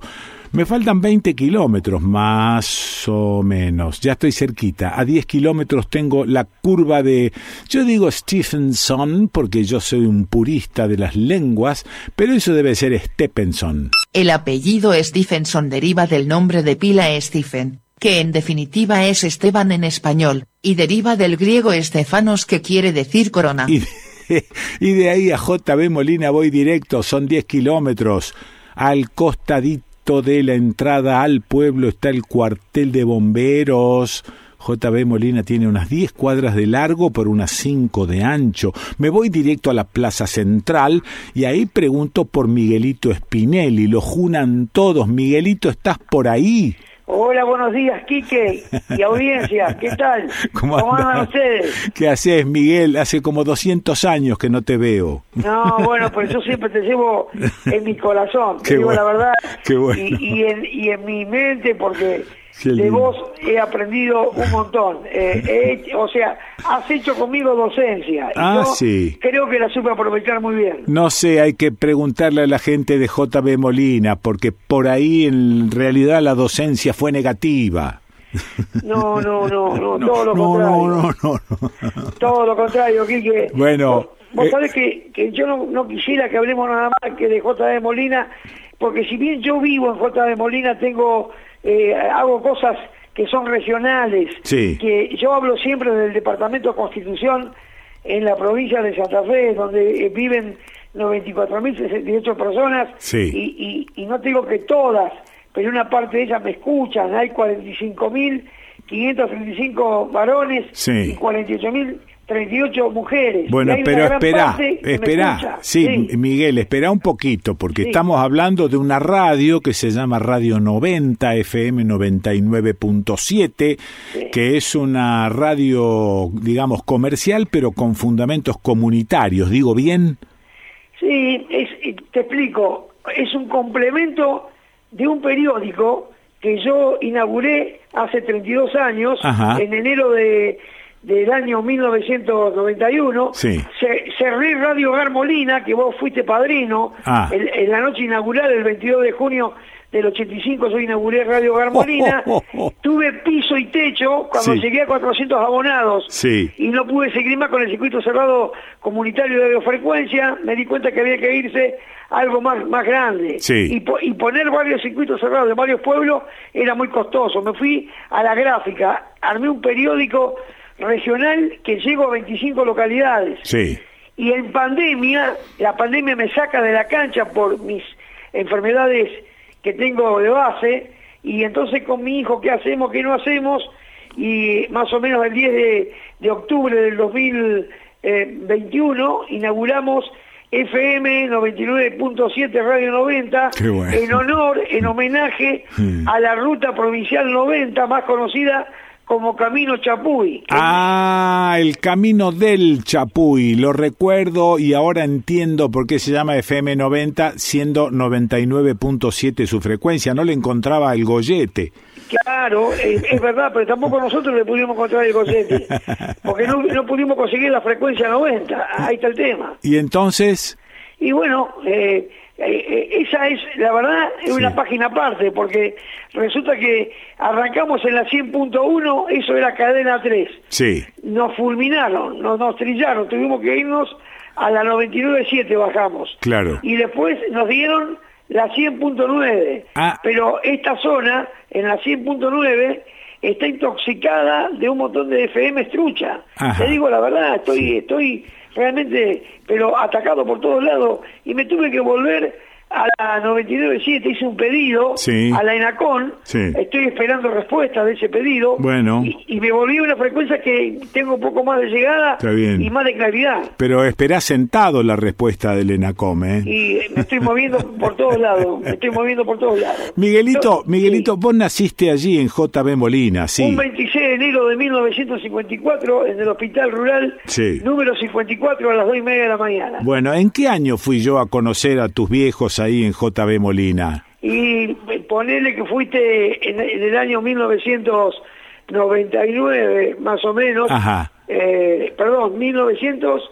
No, estamos hablando mal. Sí. Vos viniste acá en 1983, 1984, que trajimos un bote inflable con el amigo que tenemos en común, Nelson Piazza, lo tiramos en la cañada, vinieron a cazar patos y gataretas Sí. y se llevaron 50 bandurrias. ¡Qué maravilla! ¡Qué maravilla ese recuerdo! Bueno, la historia en realidad arranca cuando Miguelito laburaba conmigo en Rosario en una agencia de publicidad y el tipo le vendía publicidad a quien sea, porque la verdad es que es un vendedor nato el tipo, ¿no? Esto arrancó allá cerca del, del 80. Eh, y la verdad es que, bueno, yo tengo recuerdos muy, muy lindos de esa época, de esa pequeña agencita de publicidad que teníamos. Eh, la verdad que todo eso me despierta eh, mucho, mucho afecto, Miguel, mucho afecto. Sí. Bueno, te- primero te quiero decir que arrancamos en 1979, Sí. que quisimos hacer la Feria de la Bebida y fracasamos con la Feria de la Bebida. Fue lo primero que quisimos ganar. Eso fue en 1979. Sí. Y después Mm. eh, eh, eh, estoy con vos, te apoyo totalmente en aquello de que todos estos proyectos que yo he armado a través de la gráfica y de la radio, que fueron la constitución de un museo, un museo local, que es una maravilla. Ah. Hicimos también tres ediciones de la fiesta de la piñolata en el año 2017. Para, para, 2018. para, para. ¿Qué es la piñolata? Lo que vuelve a decir a Chichiri, que lo hacía mi mamá. Ah, chichiriquiata. Chichiri o Eh, chichiriquiata. exactamente, lo hacía mi mamá, Sí. ahora lo hace Ana Clara. Ah. Y, a, ra- y a raíz de algunos contenidos que vos nos grabaste muy gentilmente para la radio, Ana Clara, Ignacio, que son mis hijos, Sí. quieren viajar hasta Marco Sierra a llevarte eh, la piñolata. Yo lo, lo estoy frenando porque yo quería eh, eh, telefónicamente o, o personalmente preguntarte, como vos sos diabético, Sí. si vos estarías en condiciones de, de ingerirlo, eso, si vos lo ingerís, Ana Clara te prepara un kilo y te lo lleva. Bueno, sí, estoy en sí, estoy en condiciones, aún estoy en condiciones, pero apúrense, loco, porque esto pasa, viste, Bueno, rápido. Está bien, Esto si es queremos ir, queremos ir una escapada solamente para llevarte la piñolata. Bueno. Te, te- te- te cuento algo más. Sí. Nosotros hacemos a, a través de la, de la radio y del diario la Sí. cena de los ganadores de aquellos presidentes comunales, eh, o en el caso de Villa Constitución, que es la única ciudad cabecera del departamento del intendente, concejal, invitamos a todos los que ganan en las elecciones generales, cada cuatro años, la de medio término. Ah. También cerramos la temporada con un- una cena show baile eh, allá por el mes de diciembre de cada año. Sí. Bueno, constituimos una fanpage en Facebook que se llama Momentos Fotográficos en Juan Bernabé Molina y en Instagram tenemos otra fanpage que se llama Fotografía Molina. Todo esto, y gracias, gracias por dejarme hablar un minuto más, todo esto sin la venta de publicidad Ah. es nosotros yo me manejo con la publicidad y la venta incentivo. Yo le pongo un incentivo a la, a la venta. Por ejemplo, el Hola Vecinos, que es un, un hijo del periódico El Medio Mundo, Sí. el Medio Mundo nació en 1991 y el Hola Vecinos es local, es de Molina, nació en 1997. El Hola Vecino nació el mismo año que nació una planta de limón que tenemos en mi casa y que tira 800 limones por año. Ah, mira. Este año agarramos muchas Sí. cajas de limones, Sí. le ponemos 12 limones a cada caja Ah. y salimos a las calles del pueblo, paramos al vecino y le decimos, doña, don, un limón hoy en J de Molina cuesta 80 pesos y tres limones en la ciudad de Rosario 200 pesos. Agarre un limón con su mano derecha, yo tengo el Lola vecino con mi izquierda y como se cumple 26 años de la celebración de el Hola Vecinos, Sí. que sale a la calle de Molina hace 26 años y que la planta de limón tiene la misma cantidad de tiempo, nos sacamos una foto y le regalamos una caja con 12 limones. Eso, eso te ayuda. Eso te, Sí, sí, sí, sí, sí. ¿Entendés? Sí, ya sé, ya sé, ya me, me doy cuenta. En principio me doy cuenta de que tenés casi te diría los mismos impulsos que recuerdo de aquel pasado remoto, ¿no? Este, un tipo sumamente impulsivo y darle para adelante con la máquina, como corresponde. Sí, te Sí. cuento, la estoy pagando cara porque en los últimos 21 días tuve dos episodios de, de pre- de presión, dos picos, Ah. uno de 22-12 y uno de 21-11. A la mierda. Pero Sí. estuve en el cardiólogo ayer a la tarde, me han cambiado una pastillita y bueno, por lo menos por ahora está estabilizada la cosa. Bueno, ¿y qué dicen tus hijos? ¿Qué hacen tus hijos en la radio? ¿La no, llevan a imagínate, imagínate, laburar en familia, que con este gran equipo, eh, eh, en, en, en otra era yo me manejaba solo, Sí. con, con un con un partener que tengo un amigo de toda la vida, que lo conocí después de estar con vos en Rosario, que se llama Alberto Hugo Pronsato, que es nativo de Peirano, eh, eh, donde llega cadena regional. Yo te sigo, hago el control de calidad todos los domingos. eh, eh, los domingos sale el programa tuyo de 8 a 11 Sí. eh, por nuestra radio, todos los domingos, y hago control de calidad. Y yo sé que está el Corta, Santa Teresa. Peirano, la cadena regional, eh, Vigán, creo que también está Juncal. Sí, exacto. Bueno, yo hago el control y, y sigo eh, todas tus programaciones. Mis hijos, la verdad, querés que te diga, eh, hoy son el sostén de todos estos proyectos. Ah. Yo me quedé en el tiempo con la tecnología. Sí. No existo. Le tengo, como dirían los italianos en la época de antes, paura. Eh, y ellos fueron quienes eh, sostuvieron y sostienen a rajatabla esta, estos proyectos. Es una mención aparte de la de mis hijos. Él, el Ignacio eh, hace de productor de, algunos contenidos que hacemos en vivo y es técnico operador del programa. Muy bien. Nosotros hacemos un programa que se llama Spinelli.com. Este programa lo hacíamos en otra radio en el Palme Villa Constitución desde el año 2004 y desde 2021 lo hacemos por nuestra radio. Spinelli.com va los sábados de 9 a 13 horas. Es un nexo entre el municipio de Villa y las comunas de los 18 ah, distritos del Departamento de Constitución y los vecinos.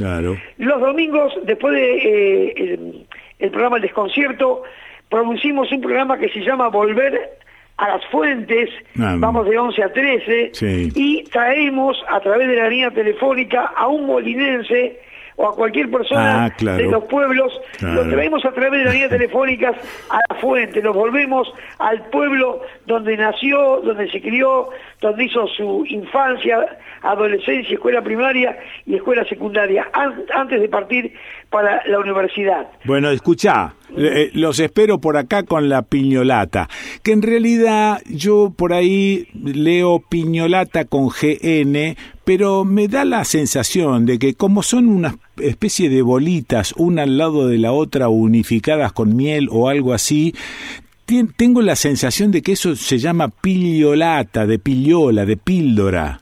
No sé, no sé, no sé, pero vos ves. Vos ves. Yo la veo, la veo parecida a la caca de las ovejas. sí, sí, pero, pero de un color más agradable, Miguel. Es un color marrón, este, un color marrón, y tiene una producción, la piñolata, vos no sabés la producción que tiene. Porque vos, vas a recibir, vas a recibir, para hacer un kilo de, piñolata, se necesitan cinco horas, tenés que arrancar a las cinco de la mañana. Oh, claro, porque hay que hacer bolita por bolita. Pero ¿qué te parece la masa? Cortar con el cuchillo bonita, ponerla a freír. Sí, impresionante. historia. Impresionante. Bueno, te espero por acá. Te dejo un abrazo grande, muchísimas gracias para la, producción también del programa y por supuesto está de más que te diga que sigan los éxitos.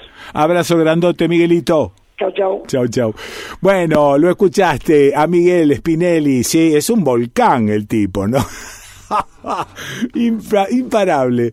Lo escuchaste a Miguel Spinelli, Radio 90 FM 99.7 JB Molina. Ah, ¿y dónde lo escuchaste? ¿Y dónde lo vas a escuchar? En el desconcierto. Has llegado a tu destino.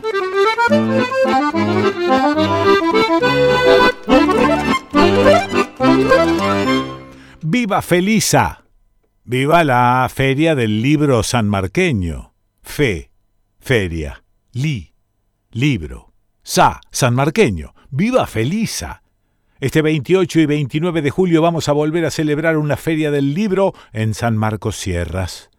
Habrá presentaciones, lecturas, talleres, homenajes a este objeto, el libro, que nos permite aprender, crecer, comunicarnos desde hace siglos y al que le damos en este pueblo muchísima importancia. ¿Sabías que San Marcos Sierras es la capital nacional del libro? Bueno, yo tampoco, porque en Argentina no hay. Pero si lo hubiera, bien podría ser este pueblo donde se publican más libros por habitante que en cualquier otro. En estos últimos años aquí se han escrito biografías, cuentos, poesías, novelas, ensayos, historietas, se han publicado libros de educación de autoayuda en idioma japonés sobre caballos, sobre plantas y sobre historias.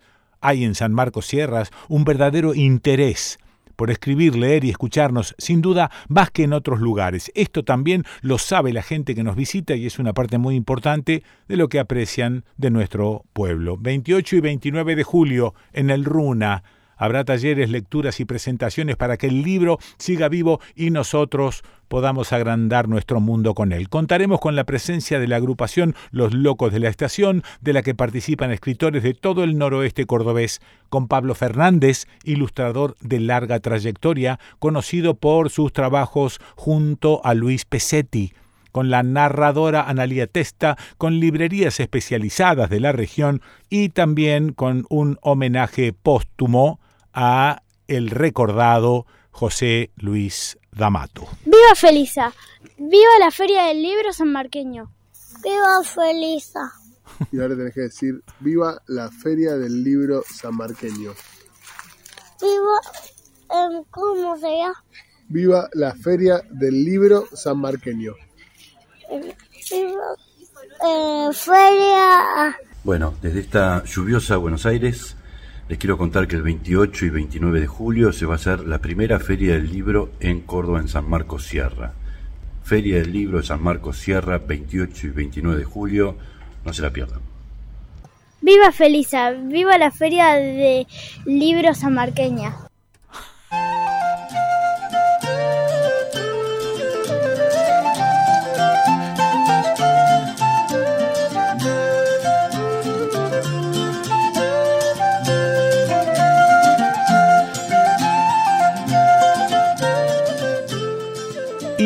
Instrucciones para no desconfiar de la propia inteligencia. Preámbulo necesario. Acordando que estamos en una época de transición al cuadrado, donde hay un mundo naciendo constantemente y otros que corren de atrás para adaptarse. Que sabemos perfectamente qué recetas ya nos sirven pero no acabamos de vislumbrar cuáles son las que sí sirven. Que entre la verdad, la pre-verdad, la pos-verdad, la pos-verdura, la fruta podrida, los fertilizantes y los agrotóxicos, es difícil saber hoy en día de qué estamos hechos. Que entre mandatos como fíngelo hasta que sea real y el envase es más importante que el contenido, a veces se hace cuesta arriba distinguir el huevo de la gallina. Por lo tanto, aunque sepamos de memoria nuestro nombre y nuestro número de documento, es posible que en algún momento dudemos de nuestra capacidad para realizar una acción determinada o sospechemos de que en un descuido un familiar cercano descubra que somos un fraude. Esto que enuncio aquí no les pasa solamente a las almas de barrio, sino también a los más altos CEOs de las multinacionales, y ambos o ambas intentan escapar de esta situación sumergiéndose en pantallas y psicofármacos. Entonces uno se levanta una mañana, se mira al espejo, si tiene, y se pregunta, ¿lo estaré haciendo bien? Si bien dudar es un pilar fundamental de este programa, creemos, por lo que dura esta sección, que conviene dejar de sospechar de cuestiones eh, superficiales para ocuparnos de otras más de fondo. Como dice el cineasta David Lynch, si querés pescar pececitos, podés permanecer en aguas poco profundas, pero si querés pescar un gran pez dorado, tenés que adentrarte en aguas más profundas. En todo caso, Pongamos que usted es medianamente inteligente. Prefiero no tutearlo para mantener la distancia, sepa entender. Y que el contexto lo lleva a veces a dudar hasta del color de la pared que tiene enfrente. Aquí le explicaremos cómo seguir viviendo sin detenerse ante cada pavada evidente. 1. Volvemos a empezar. Es cierto que hoy en día uno puede encontrar en Internet teorías que niegan la existencia de los dinosaurios, la forma de la Tierra y el origen de las especies. Pero usted es usted, y de eso no hay ninguna duda. Si quiere, repita su nombre en voz alta, diga yo soy y pronúncielo bien hijo de tal y tal, nieto de tal y tal, y si tiene la información correspondiente, como un pasaje bíblico, nombre a sus parientes, sean de sangre o del corazón, del árbol genealógico o de la vida, no importa. Repito, usted es usted, y no hay inteligencia artificial que le pueda decir lo contrario. Hasta ahí vamos bien. 2. Ahora en un breve repaso, enuncie tres o cuatro cosas que usted sepa sin miedo a confundirse. Por las dudas, hágalo en voz baja, no queremos tener nuevos problemas. Diga, por ejemplo, cómo se cocina un huevo duro. ¿Qué hay que hacer cuando el semáforo se pone en rojo? ¿Cómo se cuenta hasta 10 en otro idioma si lo sabe? 3. Perfecto, estamos en condiciones de trazar una línea entre las cosas que sabe y las que no, entre las que ha visto con sus propios ojos y las que le han contado. No todos son supuestos. Podemos afirmar que hay cosas de las que usted está seguro o segura. 4. Vamos, amigue, no se me confunda por cualquier cosa. Usted llegó hasta acá, vive en un siglo por demás interesante. Ha sido un gran espermatozoide, se ha desarrollado de forma más que aceptable, hace sombra, asimila la luz del sol, puede ingerir alimentos y otras hierbas, ocupa un cuerpo y un día llegará a ser compost. No hace falta ir perdiéndose por cuestiones de autoestima. Confíe en que, cuando sea el momento, usted sabrá elegir. Nota del locutor. Esto es un acto de fe. No fue aprobado por el Colegio de Ciencias. 5. ¿Vio entonces que no era tan boludo o boluda? 6. Además está vivo o viva y respira. Compruébelo poniéndose dos dedos bajo la nariz para sentir el aire entrando y saliendo. Los hologramas no hacen eso. 7. Bien, hasta acá hemos ido juntando algunas certezas en la canasta y aunque no sean tantas, son irreemplazables. Usted es usted y todo eso. 8. En este momento puede ser que usted dude de la seriedad o de la utilidad de estas instrucciones. Puede que diga, ¿tan perdida estoy que busco acá una confirmación? 9. No, de ninguna manera. Usted ya tiene la confirmación. Acá solo se está integrando. Está tomando impulso para tomar la realidad por asalto. 10. Ahora sí, vayamos más profundo. ¿De qué desconfía? ¿De qué parte de usted misma o mismo desconfía? No me lo diga. Este asunto es personal. 11. Ah, era eso. Pero entonces no se haga problema, ni se nota. Póngalo en la lista de los secretos con los que uno puede seguir viviendo y continúe. Nadie se va a dar cuenta. 12. Bueno, claro, en ese caso lo suyo es más difícil, pero lo viene haciendo muy bien. Yo no lo hubiera sospechado.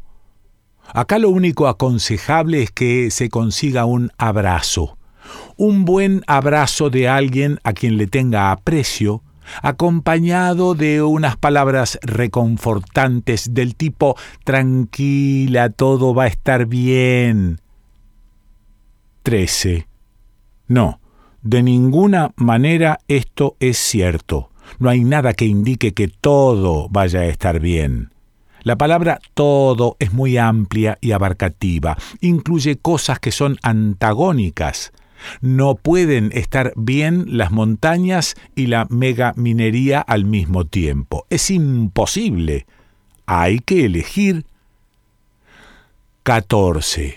Pero ahora Solo importa ese momento, ese abrazo, esa confianza, esa certeza de que hay que convivir con la duda.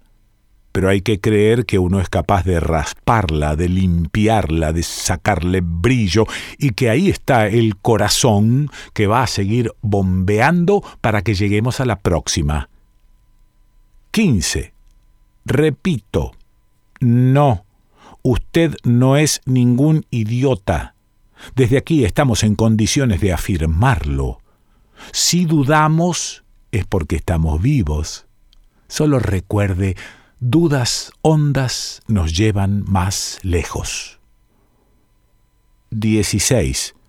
Eh, no les robo más tiempo porque aunque no sepamos decir qué es, el tiempo también existe. Alejandro Raymond Los libros de Alejandro Raymond. Ponele un cacho de poesía a tu vida. Conseguí los libros de Alejandro Raymond y empachate. Que la noche nos encuentre viajando. Huasacatunga, fauna sonámbula y muchos más. También libros para niños. Entérate contactando al autor. El mail es revistapipicucú.gmail.com revistapipicucú.gmail.com El Facebook es pipí cucú, así nomás, pipí con acento en la segunda I, cucú con acento en la segunda U, pipí cucú. Los libros de Alejandro Raymond.